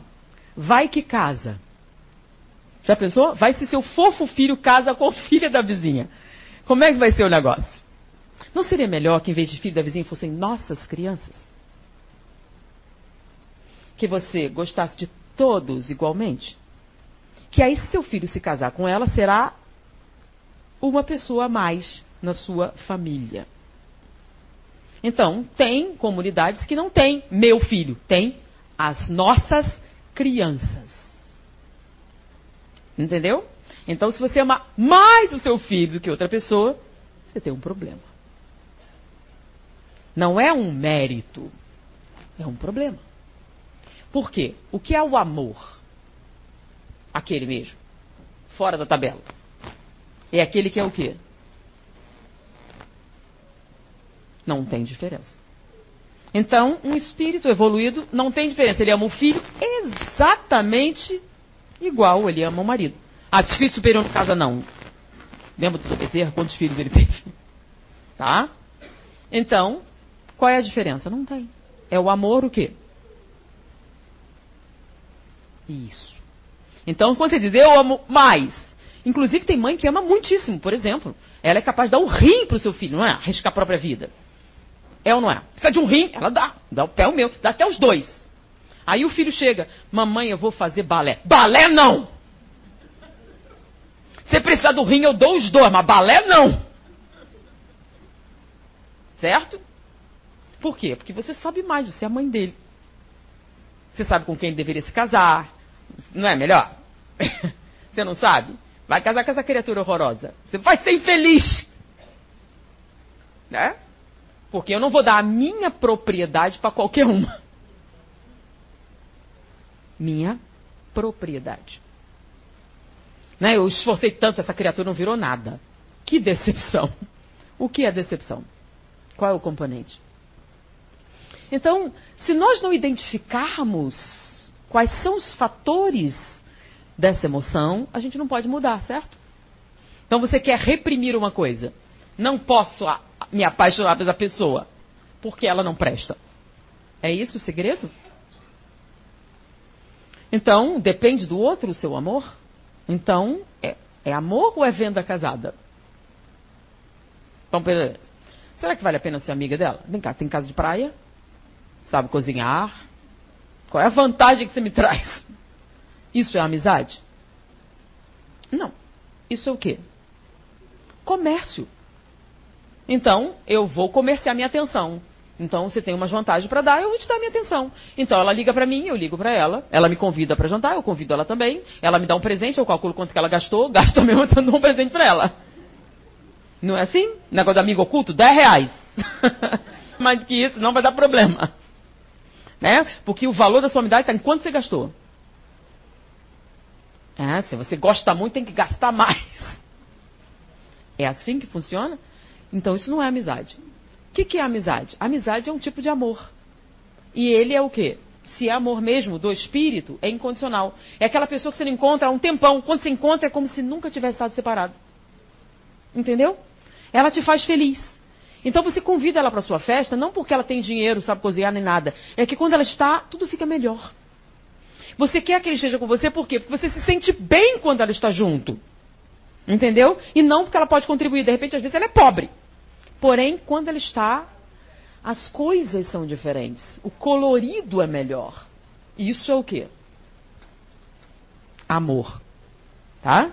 Então, esse mesmo amor pode dar paixão, pode dar amizade, pode dar qualquer coisa. Porque ele está no espírito. E ele continua depois da vida com a mesma intensidade. Esse é o que sobra. Agora, o que é que vem do corpo? As sensações físicas. Mas peraí, então no mundo espiritual não tem sensações físicas? Não dá. Porque o nome é sensação física. Então, para você ter sensação física, o que você precisa? Um corpo físico. Ah, mas eles continuam querendo. Sim, querendo o que exatamente? Por exemplo, você é alcoólatra e você morreu. O que, que acontece? Você deixa de ser alcoólatra? Mas deixa de ficar bêbado. Por quê? Se você não tem corpo, como é que você vai beber, né? Como assim? Eles bebem. Quem assistiu o filme Ghost? Ou melhor, quem não assistiu o filme Ghost? Então, providencia. No filme tem uma cena em que o mocinho está nos túneis do metrô com outro espírito e ele está assombrando o metrô, movendo objetos. Num determinado momento, uma lata é projetada e quebra uma vidraça, cai no chão vários maços de cigarro. O espírito está com o mocinho diz a seguinte frase: Eu daria qualquer coisa por uma tragada. Mas peraí, o cara não estava assombrando o metrô? Assustando as pessoas, fazendo aquilo. Por que, que ele não pega o cigarro, acende e fuma? Porque gente morta pode fazer um monte de coisa. Pode ir para Broadway assistir show, entendeu? Pode viajar para onde quiser, mas acender um cigarro e fumar, ela também pode. Só não vai sentir nada. E o que ela quer não é acender um cigarro e fumar, e chupar a fumaça. Ela quer o quê? A sensação de fumar. Então não é acender, você pode acender. Então vai lá, pega um cigarro imaginário. Qual é o gosto? Não tem. Então imagina que está bebendo uma Coca-Cola gelada, tem o mesmo gosto? Não. Então no mundo espiritual você pode imaginar o que você quiser, só não tem gosto, cheiro, sensação. E você quer o quê? Pensa bem, você está morto. Aí ele chupou o álcool. Ele chupou o álcool fez o quê? Álcool são moléculas, gente. São moléculas físicas. Se você está morto, você faz o quê com molécula física? Nada. Então você quer chupar álcool? Não. O que, que você quer chupar? A sensação. E você chupa a sensação? Não. Como é que a sensação acontece? Livro dos Espíritos, primeira parte, aquela que vocês pulam. o povo pula, eu já sei sobre Deus, vai para as leis morais, né? Então fala sobre o quê? Lembra do tal fluido vital? É um negócio muito difícil, né? Fluido vital. Mas olha só, quando é que o livro foi escrito? 1857, certo? Naquela época, a palavra energia não existia, nem eletricidade, lembram? Por que, que Allan Kardec usava lampião para escrever? Porque ele era pobre? Não, porque a luz elétrica não existia na época. Porque ele morava na zona rural? Não, porque não existia de vez. A palavra energia começou a se desenvolver em 1904. Ela se tornou em 1919 e só se tornou popular para todo mundo em 1950, depois da Segunda Guerra Mundial, com a energia nuclear, Einstein, aquela coisa toda. Então ele não podia usar a palavra energia. Então o que é fluido? É uma substância amorfa que se adapta a um recipiente. Servia? Eu podia chamar de bloco também, tá? Mas fluido ficava mais bonitinho. É um fluido. Então, quando você fala água fluidificada, você está falando água líquida. É isso que vocês estão querendo dizer? Vai ter água líquida no final, não água sólida. É isso? Não. Então, quando você diz água fluida, ou água fluida, você está dizendo o quê? Que a água é maleável. Não, você está dizendo, querendo dizer, na verdade, o quê? Água energizada. Tudo bem, vocês entendem? Mas por tradição, você usa a palavra no livro dos Espíritos. Então, quando você fala fluido vital, você está falando de quê? Energia vital. E o que é energia vital? É o que une o espírito ao corpo. Quando a energia vital acaba, você morre. É a chamada morte natural. O que é morte natural? Você sai do corpo, está solto. Não dói nem nada, pelo contrário, tudo acaba. Você não tem mais sensações físicas, incluindo dor, incluindo todo o resto. É, mas tem espírito sente dor. É. Todo mundo tem morte natural? Não. Então, o que é que acontece se der um tiro na cabeça? Você destrói o cérebro, inviabiliza a estrutura da vida e o espírito é o quê? Nada, fica lá. Como assim fica lá? Ele está ligado ao corpo molécula a molécula. E ele tem um montão de vitalidade ali. Então ele vai continuar recebendo informações que vêm do corpo. Que informações são essas?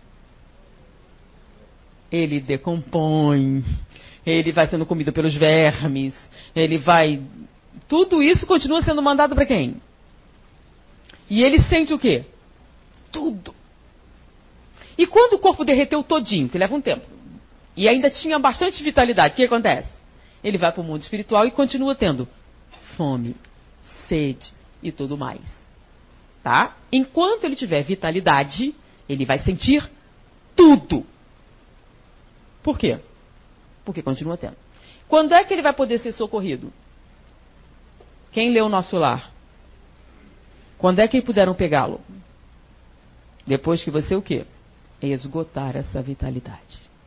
É por castigo? Não, simplesmente você está preso. Entenderam? Essa é uma morte. A morte natural é exatamente o contrário. No que acaba toda a vitalidade, o que, que acaba? Acaba a dor, acaba tudo. Por quê? Porque o corpo não transmite mais e você está livre.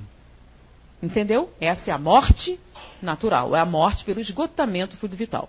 Certo? E a morte violenta? Um acidente. Foi suicídio? Não. Então, estava no seu programa? Estava. Bom, o que, que acontece na morte violenta? Você tem 20 anos e morreu num acidente automobilístico. Tá? Não porque você estava bêbado, você estava indo bem, alguém bateu em você. Bom, essa morte vai doer? Vai. Por quê? Você está cheio de vida? Tá. Mas vai continuar depois que você se separar do corpo? Não, por quê? Não tem mais vitalidade, certo? Não estava no seu programa? Então, não tem vitalidade, você não vai ter decomposição, nem nada aqui. Aí se querer não faz diferença, não está mais lá. Deu a entender? Você não sente mais nada. Mas a morte dói. Na morte natural, não dói nada, pelo contrário, a dor some. Na hora da morte, por quê? Porque vai deixando de ter sensações físicas. Então a morte natural, ela não é dolorosa, pelo contrário. É quando toda dor desaparece. A morte violenta é uma morte doída, mas é só. O suicídio, não. Então não tem nada a ver com castigo, porque você fez uma ofensa a Deus, é uma lei da física. Então você continua ligado e transmitindo. Foi agora?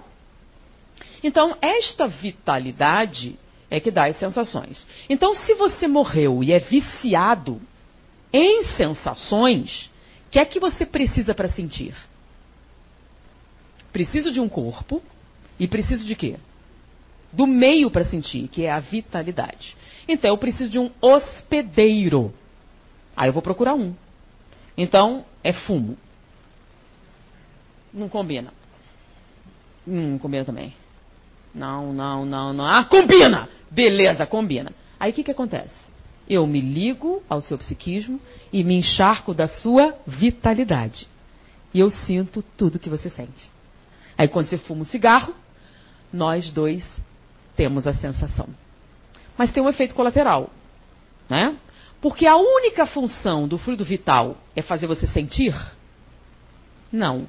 Ele também tem a função de manter suas células vivas. Por isso o nome é energia vital.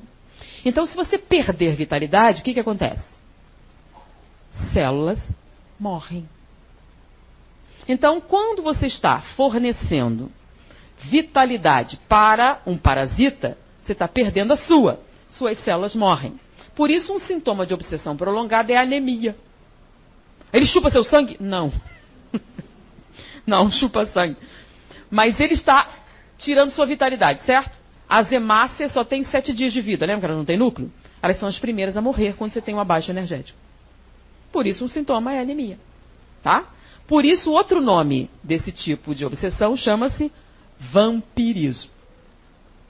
Ah, está chupando seu sangue? Não, não está chupando seu sangue. Mas sua vida. Tá? Então, pensa bem. No livro Sexo e Destino de André Luiz, tem um cara sentado lendo jornal. Entram dois espíritos. Tá afim de uma dose? Tô. Aí eles chegam perto do cara, vamos beber? Bora. Aí ele levanta, ele vai lá, toma uma dose de uísque, ok, senta. Aí o outro, não, eu também quero. ele levanta novamente, vai lá e toma. Qual é o resultado? Ele tem metade do prazer e o dobro do prejuízo. Ele está dividindo as sensações de outra pessoa, mas o prejuízo é de quem? Só dele. Né? Porque o outro já morreu. Então ele não vai ter ressaca, não vai ter célula morta, não vai ter nada. Só quem vai ter isso é você. Então você bebe por duas ou três pessoas e fica com todo o prejuízo só para você. E você tem que entender o seguinte: não é tão fácil achar um hospedeiro bom. Por isso, quando ele encontra um, ele pensa assim: é melhor um pássaro na mão do que dois voando. Então, em vez, quando você resolve parar de beber, por exemplo, ele pensa assim: é mais fácil eu fazer ela voltar a beber do que arrumar outro que combine tão bem. É a tal que dependência psíquica. Você não tem mais droga, mas continua sentindo. Por quê? Sou eu que estou provocando. Tá? Porque é mais fácil fazer você voltar. Porque não é só beber, entendeu? Tem que combinar comigo. Para a gente poder ter o quê? Sintonia vibratória. Sem sintonia, como é que eu vou compartilhar a sua vida? Não dá. Foi? Então, as emoções perturbadoras têm componentes que são físicos e que são espirituais.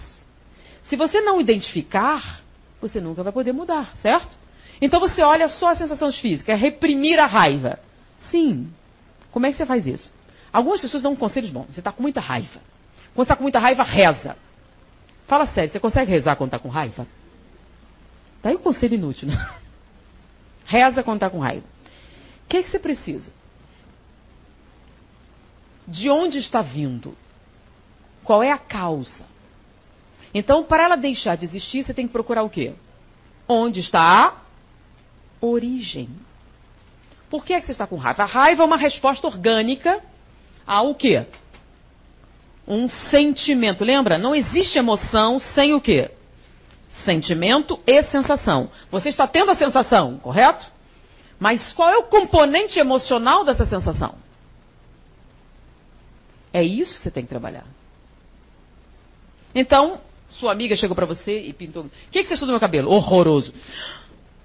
Como é que você faz? Não, foi mal, desculpa, perdão. Sinceramente, tô brincando, tava brincando. Resolveu o seu problema?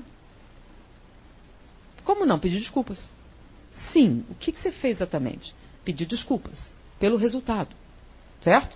Mas você sabe por que, que você fez? Você está até sendo sincero, estava brincando. Mas por que, que você fez essa brincadeira? Certo? Gente, brincadeira. Peraí, você ofendeu alguém de brincadeira. Sério, existe isso? Não, Freud já tinha explicado, né? Não existe. Existe um ato intencional. Então você fez brincadeirinha. Não foi brincadeirinha, não. Qualquer ato violento, agressor, não é brincadeirinha. Mesmo que você faça rindo. Tá? Por que você fez? Não, é que ela chegou tão alegrinha, tão alegrinha, que me irritou. Eu queria diminuir um pouquinho isso. Então você foi mesquinha. Então, se você não admitir que você sentiu inveja, você vai fazer de novo, e vai pedir desculpa, vai fazer de novo, vai pedir desculpa, vai fazer de novo, e vai ficar o resto da vida fazendo isso de novo. Para você mudar, o que, que você precisa? Onde é que eu tenho que mexer? Certo? Fecha a boca. Miserávelzinha. o que é que você precisa ver? Gente, eu sou muito invejosa. Não pode. Então, qual o primeiro passo para mudar? Primeiro, admitir que tem um problema. Lembram? Alcoólicos Anônimos. Você levanta lá aquele círculo e tem que fazer o quê? Meu nome é fulano, eu sou alcoólatra. Senão, não adianta. Não, gente, eu bebo socialmente. Certo? Se você achar que bebe socialmente, vai mudar o quê? Você não tem nenhum problema. Eu pedi desculpa, era brincadeira, pô. A menina que se ofende é muito cheia de problema melindrosa. O problema é dela. Certo? Se o problema é dela, eu posso fazer alguma coisa? Não. Já pedi desculpa, minha obrigação já foi feita. O nome disso é o quê? Então, culpa é diferente de arrependimento. Culpa é quando você se macera porque não se acha boa o suficiente. E você faz. Você não acredita. Quando você age assim, você nunca vai acreditar quando alguém diz eu te amo. Sério. Fala, tem um homem lindo, maravilhoso, incrível, chega para você, eu te amo, quer casar comigo? Fala sério, sem hipocrisia, qual o seu primeiro pensamento? É muita areia pro meu caminhão. É ou não é? E aí, se casa, não é boba, né? Você casa. Mas fica testando. Uma hora vai aparecer. Tem uma coisa errada. Você faz a vida do cara o inferno até que ele diz tchau. Não falei? Não disse que não era ela. Você não aceita que as pessoas te tratem bem. Você não aceita que as pessoas te amem. Você está sempre esperando alguma coisa. Porque você não se ama. Então, se você não se ama, você não acredita que alguém possa te amar. Porque eu me conheço, sei que eu não presto. é isso que a culpa faz. O arrependimento não é assim. Arrependimento é reconhecer o erro e se propor a reparação. Estou devendo, gente. Como é que eu posso pagar isso? Eu quero tudo agora. Eu não tenho. Vamos dividir? Não. Mas eu não tenho como lidar. Mas eu te darei em partes. Então, o que, que acontece? Não aceito. Então, o problema é seu. Eu não posso fazer mais nada. Vou te prender. Sim, aí não vai receber nada, porque eu não tenho para dar. O arrependimento é um processo ativo. Eu reconheço o meu erro e vou reparar esse erro. É o que acontece no alcoólatra. Eu sou alcoólatra. Então o primeiro passo é isso, reconhecer que você tem um problema. Então se você não reconhecer a fonte das suas emoções, não há como mudar. Então você diz: ninguém me ama, ninguém me quer. Não será porque você é chata? Pode ser? É uma explicação razoável? E como é que a gente faz para deixar de ser chato? Qual é a causa da minha chatura? É melhor perguntar para o inimigo, que o amigo nunca vai contar. Por quê? Reclama todo o tempo. Por quê? É uma pessoa negativa. Por quê? Nunca, quando alguém diz uma coisa boa, você nunca diz nada bom. Inveja. Então o que faz você não ter amigo é a inveja. Então toda chega alguém feliz e diz uma coisa ruim. É incrível, parece uma neurose. A pessoa fala, lembra? Meu filho passou no vestibular. Também nessa faculdade de porcaria? Meu marido é ótimo. É, mas você sabe, né? sempre tem. Você sempre tem que dizer uma coisa ruim. Ah, ele comprei essa toalha mais. Ah, tem uma mais barata na esquina. Não, não adianta. Tudo que você disser, a pessoa vai dizer uma coisa ruim. Porque ela não consegue controlar. É a inveja. Então, está muito alegrinha. Vamos diminuir isso? Está razoável. Aí ela sempre diz uma coisa ruim. O que, que acontece? Afasta as pessoas. Mas qual o problema? Foi que eu fiz. Esse povo é que é muito, o quê? Ruim. Não eu. Você nunca coloca em você o ônus do quê? Isso, isso vai, vai ser sempre a mesma pessoa. Vai voltar a outra encarnação, sem perguntando por quê. Por que ela tem tanto e eu tenho tão pouco? Porque ela merece, você não. Não, mas não pode ser assim. É. Mas não pode, ela nasceu numa mãe boa. Ah, a culpa é da mãe. Não. Cada um tem a mãe que. Mas ela não é uma boa pessoa. E daí? Sim, mas eu estou vendo que ela é uma pessoa. Sim, essa é a sua opinião.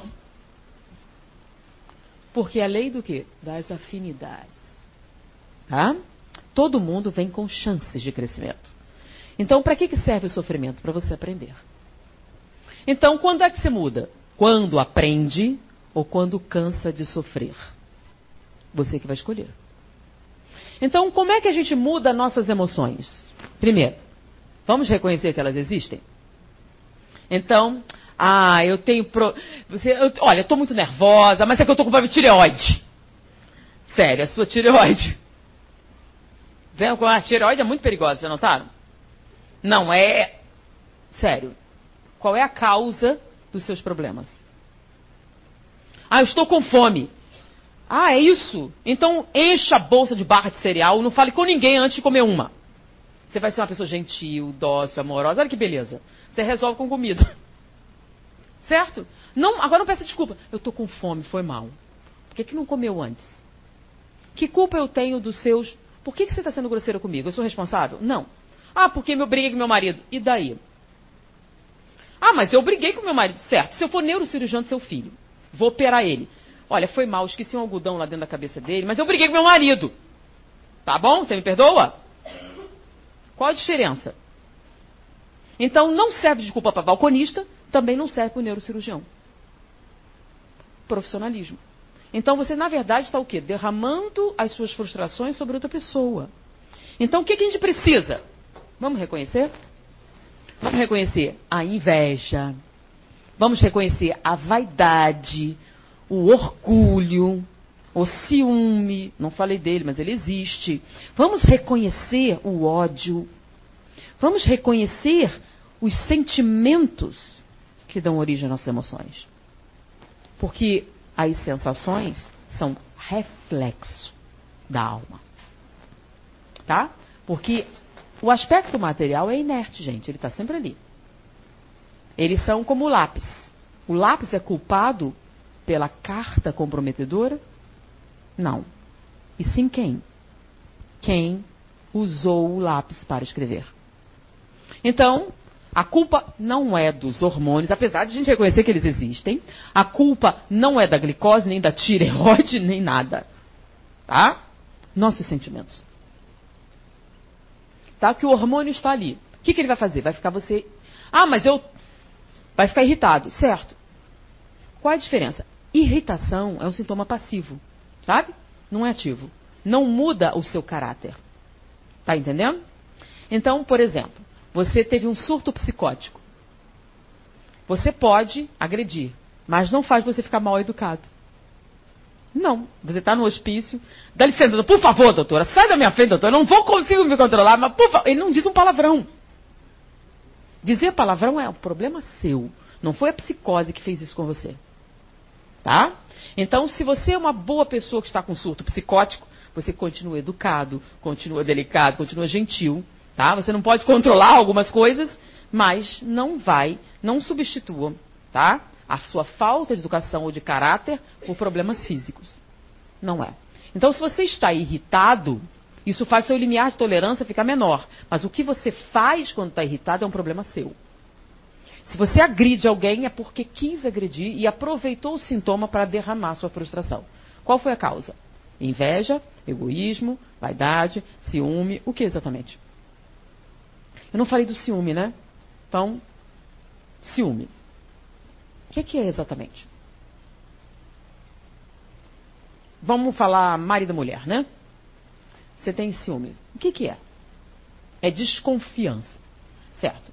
Mas quando você desconfia, é porque você acha que a pessoa fez alguma coisa e está te mentindo. É isso? O que, que ela fez? Nada. O que é que você viu? Nada. Ela. Nada. É uma sensação. Uma sensação de quê? De que ela vai me trair. Uma sensação que ela vai te trair? É uma suspeita? Não, é a sensação. Por quê? De onde vem isso? É que eu não sou o suficiente bom. Eu não acredito que ela possa me amar, por isso eu tenho certeza que ela vai achar alguém melhor. Essa é a origem de tudo. Então, não adianta. Por mais que a pessoa faça, não adianta. O problema não é do que você faz, é do como a pessoa se acha sem valor. Enquanto você se achar sem valor, você nunca vai acreditar que ele possa realmente ficar feliz com você. Mas como você não é capaz de amar o suficiente, também não vai deixar ser feliz com outra pessoa, certo? Então, é melhor reinar no inferno do que obedecer no céu. É uma coisa meio burra, mas é isso que explica. Então, você cria um inferno para você, tá? Porque não aceita que pode ver no céu. Você não é capaz. Então, como é que a gente cura o ciúme? Como é que a gente cura o ciúme? Hum? Se torne digno do amor. O que, é que você acha que está ruim em você? Conserta. Como assim? Você vai falar é fácil. Falar é fácil, ok. Vamos lá. Você gosta do jeito como você é? Não? Então por que, que você não muda? Ah, mas o que, é que te impede de mudar? Vamos lá. O que, que impede você de mudar? Você nunca fez a pergunta certa. O que é que impede a sua mudança? Sua mãe. A sua mãe já morreu.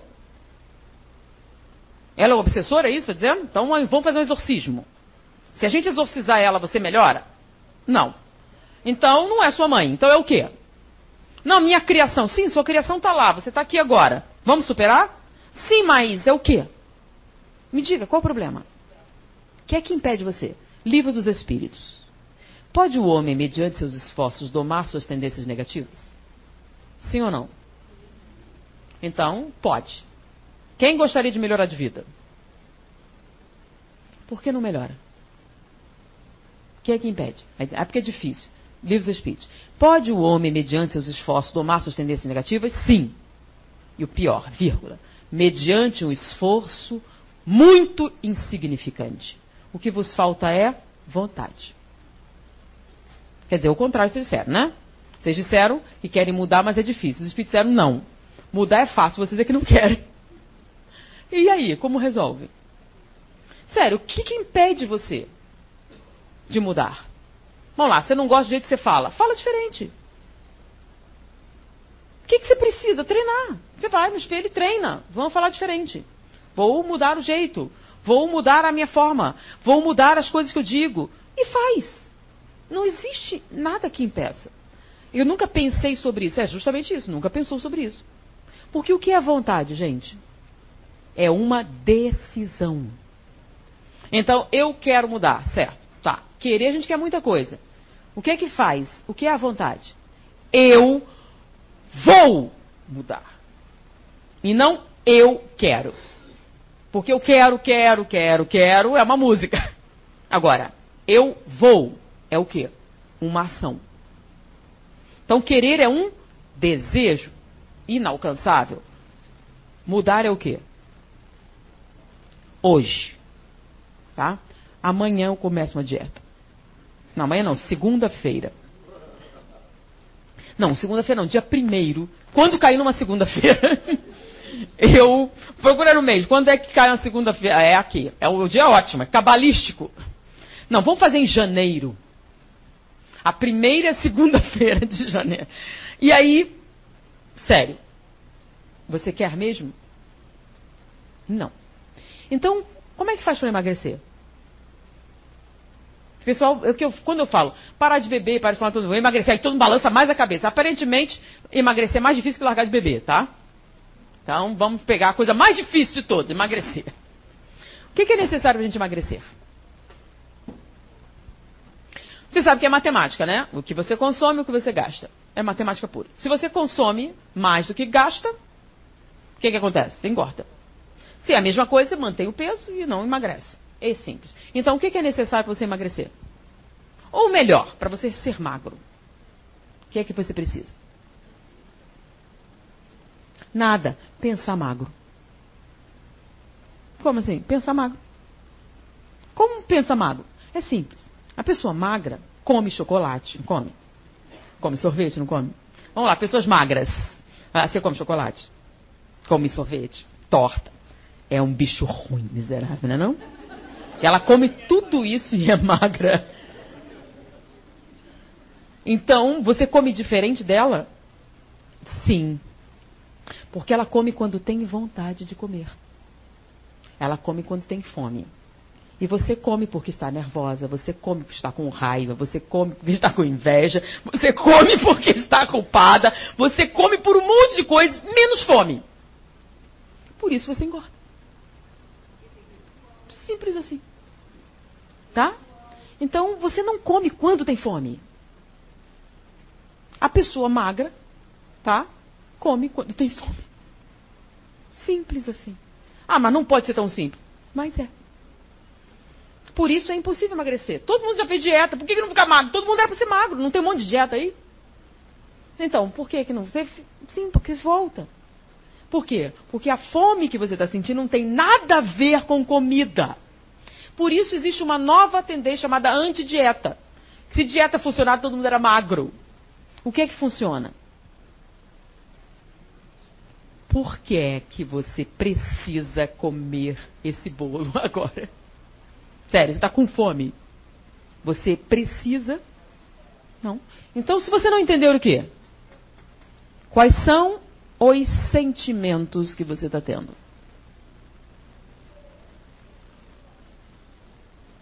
Sabe por quê? Não tem espírito gordo. Tem? Espírito gordo. Sabe por quê que não tem? Porque espírito não tem forma. Ele é o que ele quiser, entendeu? Então ele não é gordo, nem magro, nem alto, nem baixo, nem nada. Você está entendendo? Essa é a realidade. Então a imagem que a gente tem é o que tem dentro da nossa mente. Então o que você tem por fora é o que está dentro da sua cabeça. Você não gosta? Muda a cabeça. Sim, mas eu sou feio. Tem certeza? Não, tenho certeza. Absoluta. Absoluta. Você tem certeza absoluta que você é feio. Sim. O que é feio? Lembra, você é pequenininho, tá? Bem pequeno, quatro anos. E chega, mamãe, o que é feio? O que é que você explica para a pessoa? Para a pessoinha. Como você explica? O que você falou? Não faz isso que é feio. Aí ele pergunta, o que é feio? O que, é que você explica para ela? Sério, já explicaram isso para alguém? Então, criança nunca explicaram, não? Você chama feio e ela não sabe. faz isso não que é feio. E ela não faz a menor ideia do que está falando. Faz ou não faz? O que, é uma coisa feia? Uma coisa errada, que mais? Que não se deve fazer. Uma coisa desagradável, não é? Uma coisa ruim. Você é tudo isso? Você é uma coisa ruim? Você é uma coisa que não se deve ver nem fazer? Você é uma coisa que causa mal-estar? Sério, você é feio? Aí você explica tudo isso para ela. E o que é bonito? É uma coisa que faz bem, é uma coisa que te deixa alegre, é uma coisa que você gosta de ver, não é isso? Aí ele vira para você, mamãe, você é linda. Ô bicho mentiroso. Tá mentindo a criatura? Tá querendo um dinheiro? Não? Por que, que ele disse, mamãe, você é linda? É um mentiroso? Você não explicou que linda tudo isso? Então qual é a coisa mais linda para ele? Porque ela é tudo de bom, porque ela dá paz, porque ela dá tranquilidade, que é uma coisa boa de ver, que ele gosta de pegar, que ele gosta de abraçar, que lhe dá um imenso prazer, é uma coisa linda. Certo? Então, o que é bonito ou feio? Não é bem isso que vocês estavam pensando, né? E olha a coisa triste quando um dia ela chega para você, mamãe, por que eu sou feia? Não é, sou. Olha que coisa triste. O que, que aconteceu? Conflito. Porque é aquela coisa, né? Homem se apaixona por mulher feia? Sim ou não? Nossa! Vocês têm ideia da coisa terrível que vocês estão dizendo? Meu amor, você é feia de doer, mas eu sou um homem caridoso, por isso eu consigo encarar. Apesar de ser uma baranga horrorosa, eu te amo. Porque eu consigo relevar essa coisa horrível. Não é? Não é o que vocês disseram? Você releva a sua feiura e deixa pra lá. Encara, que é corajoso. Não é isso, não? Não. Então como é que funciona? Homem não se apaixona por mulher feia. Nunca. Por quê? Porque quando ele olha para ela, é tudo de bom, causa bem-estar, é um prazer enorme de ver, é um prazer de abaixar, é um prazer de beijar, é um prazer de estar, é a coisa mais linda que existe. Porque se não for assim, é dinheiro mesmo. Ou qualquer outra coisa. Porque quando um homem se apaixona, ela é o quê? É exatamente quando seu pai, seu filho chega para você, mamãe, você é? Porque quando ela envelhece, ele continua olhando para ela e ela é mentira. Nunca viram isso acontecer? Nunca viram? Então preste atenção. Existe amor mesmo? Além do comércio? Além da vaidade? Além do egoísmo? Além do orgulho? Existe? E ele dura quanto tempo? Forever. Para sempre. Mesmo para sempre. Independente do câncer de mama, da paralisia, do câncer, de qualquer coisa? Sim. Por quê? Porque não dá para viver sem você. E o que acontece quando um vai? Dá um tempo que o outro vai também. E ele morreu de quê? De pneumonia? Não. Ele morreu porque não dá para ficar sem. Porque falta uma parte. Não dá para respirar. Não dá para ser feliz. Não dá para continuar. É muita falta que faz. Porque o mundo já não é tão bonito. O sol já não brilha igual. Não dá para se divertir. Então existe, independente de qualquer coisa. Então não são quilos a mais, não é o cabelo, não é a forma, não é nada. É a beleza verdadeira. Porque você olha e Chico Xavier era um muito lindo, né? É. Pega um, pergunta para um amigo. O que, que ia acontecer para com quem convivia? Sério, você trocava ele por. Deu para entender? E outra coisa, se vocês notarem bem, vamos pegar um artista, né? Tem artistas que não são bonitas, mas quando gente faz o papel de uma mulher fatal, convence. Por quê? Porque é a aura. Porque é o impacto, porque é a presença. O que é realmente beleza? Presta bem atenção. É só simetria? Você olha e não sente, ela não tem carisma, não tem brilho, não tem nada, é só uma fotografia. Né? É muito mais do que isso. Porque vem de onde? Tá? Então, o que é beleza? Segundo os gregos, é tudo que eleva o espírito humano. Ué, mas vocês não eram espíritas. Não, não era não. É a definição grega da beleza. O que é beleza? É tudo que eleva o espírito. Então, quando você olha, se sente melhor. É lindo. E o amor? É lindo. Quando? Sempre. Foi um prazer estar com vocês. Muita paz.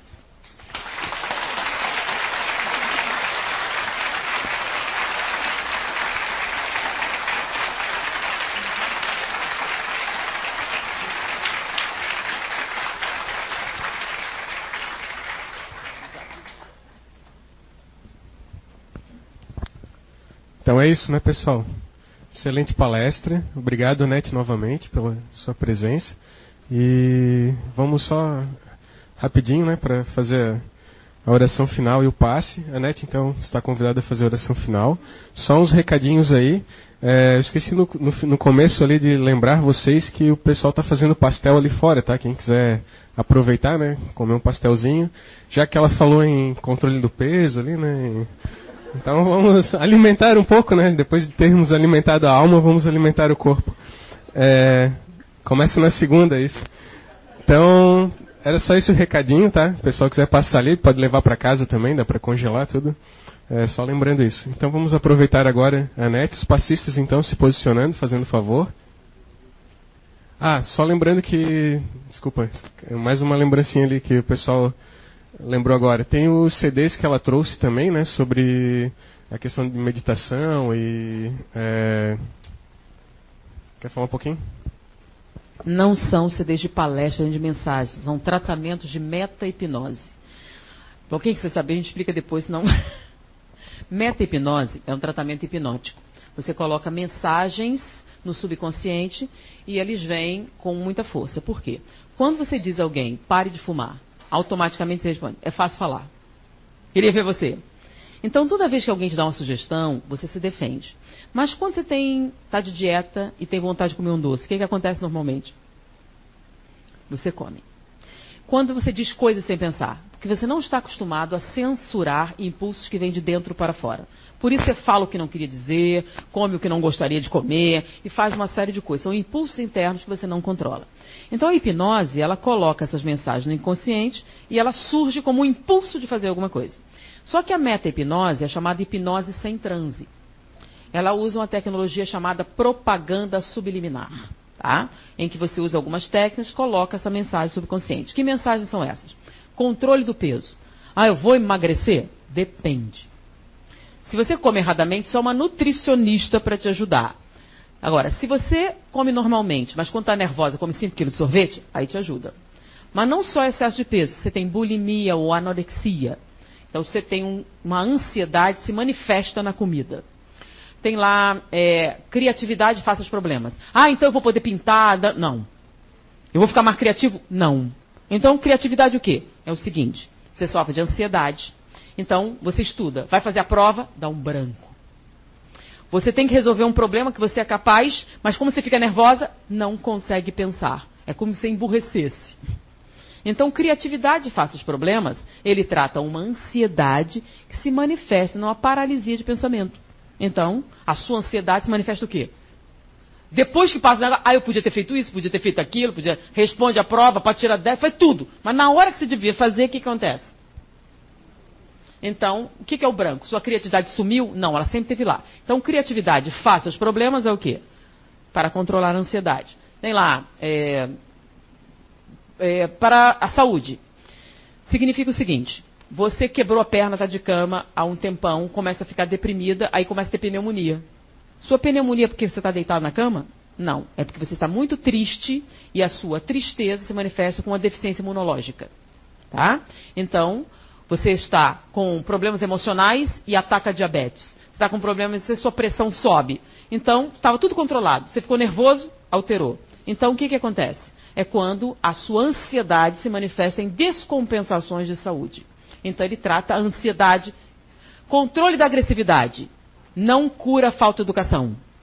Se você é grosso, tem que aprender a se comportar, tá? Então, ele cura o quê? É uma pessoa normal. Quando está nervosa, Quando está ansiosa, então ela é uma pessoa ótima. Vem aqui na frente, todo mundo, e ela começa: Vocês! A nossa, ela é tão arrogante, não, ela está nervosa. Então tem pessoas que quando são nervosas se tornam o quê? Agressivas. Então é uma ansiedade que se manifesta em agressividade. Então todos os CDs tratam ansiedade. Alguns são sintomas específicos. E tem o controle da ansiedade, que é o quê? É aquele medo vago de uma coisa que você não sabe o que é. É a ansiedade geral. Normalmente é um conflito psicogênico. Cura? Não. Para você curar, você precisa de psicoterapia para achar onde está o problema. Mas ele alivia os sintomas. É como tomar um Lexotan, só que sem os efeitos colaterais. E ele dura de 6 a 8 horas. É um tratamento. Você vai tratando. Mas como assim? Ele cura? Não. A novalgina também não cura, certo? Mas vocês tomam? Para quê? Para aliviar a dor e a febre. Mas aí você tomou antibiótico para fazer o quê? Tratar a doença. Então esses CDs causam alívio de alguns sintomas. Mas para curar, o que, que você precisa? psicoterapia. Você tem que achar a causa psicogênica você ter isso, tá? Então, por que que tem isso e não cura? Porque Deus é justo. É ou não é?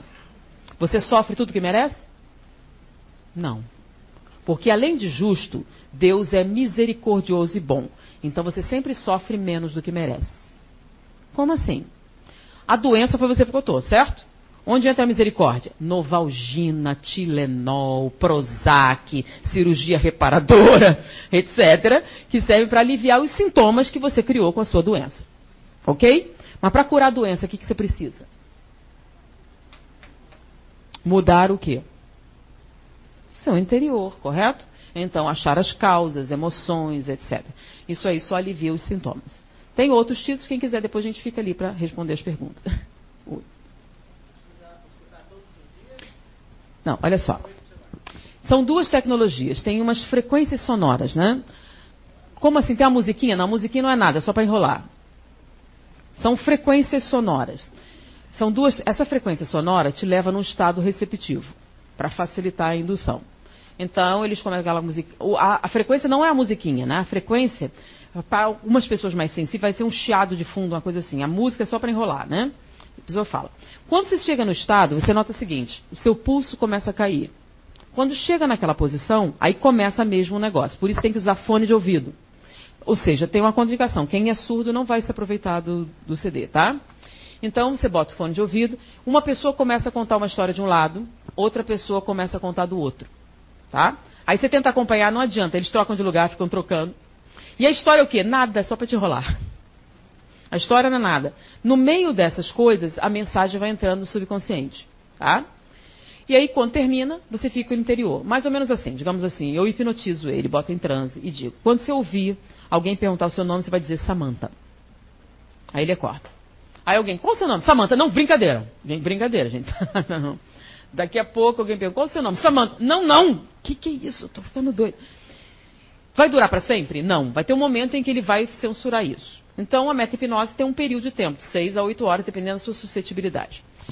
No início, a primeira vez, você vai usar sempre na mesma hora, em dias seguidos. Normalmente demora uma semana, mais ou menos. Tem gente que é menos, gente é mais. Você vai notar que no que você ouve a musiquinha, o pulso cai. Você já está condicionado. Quando é que você vai usar? Quando você quiser.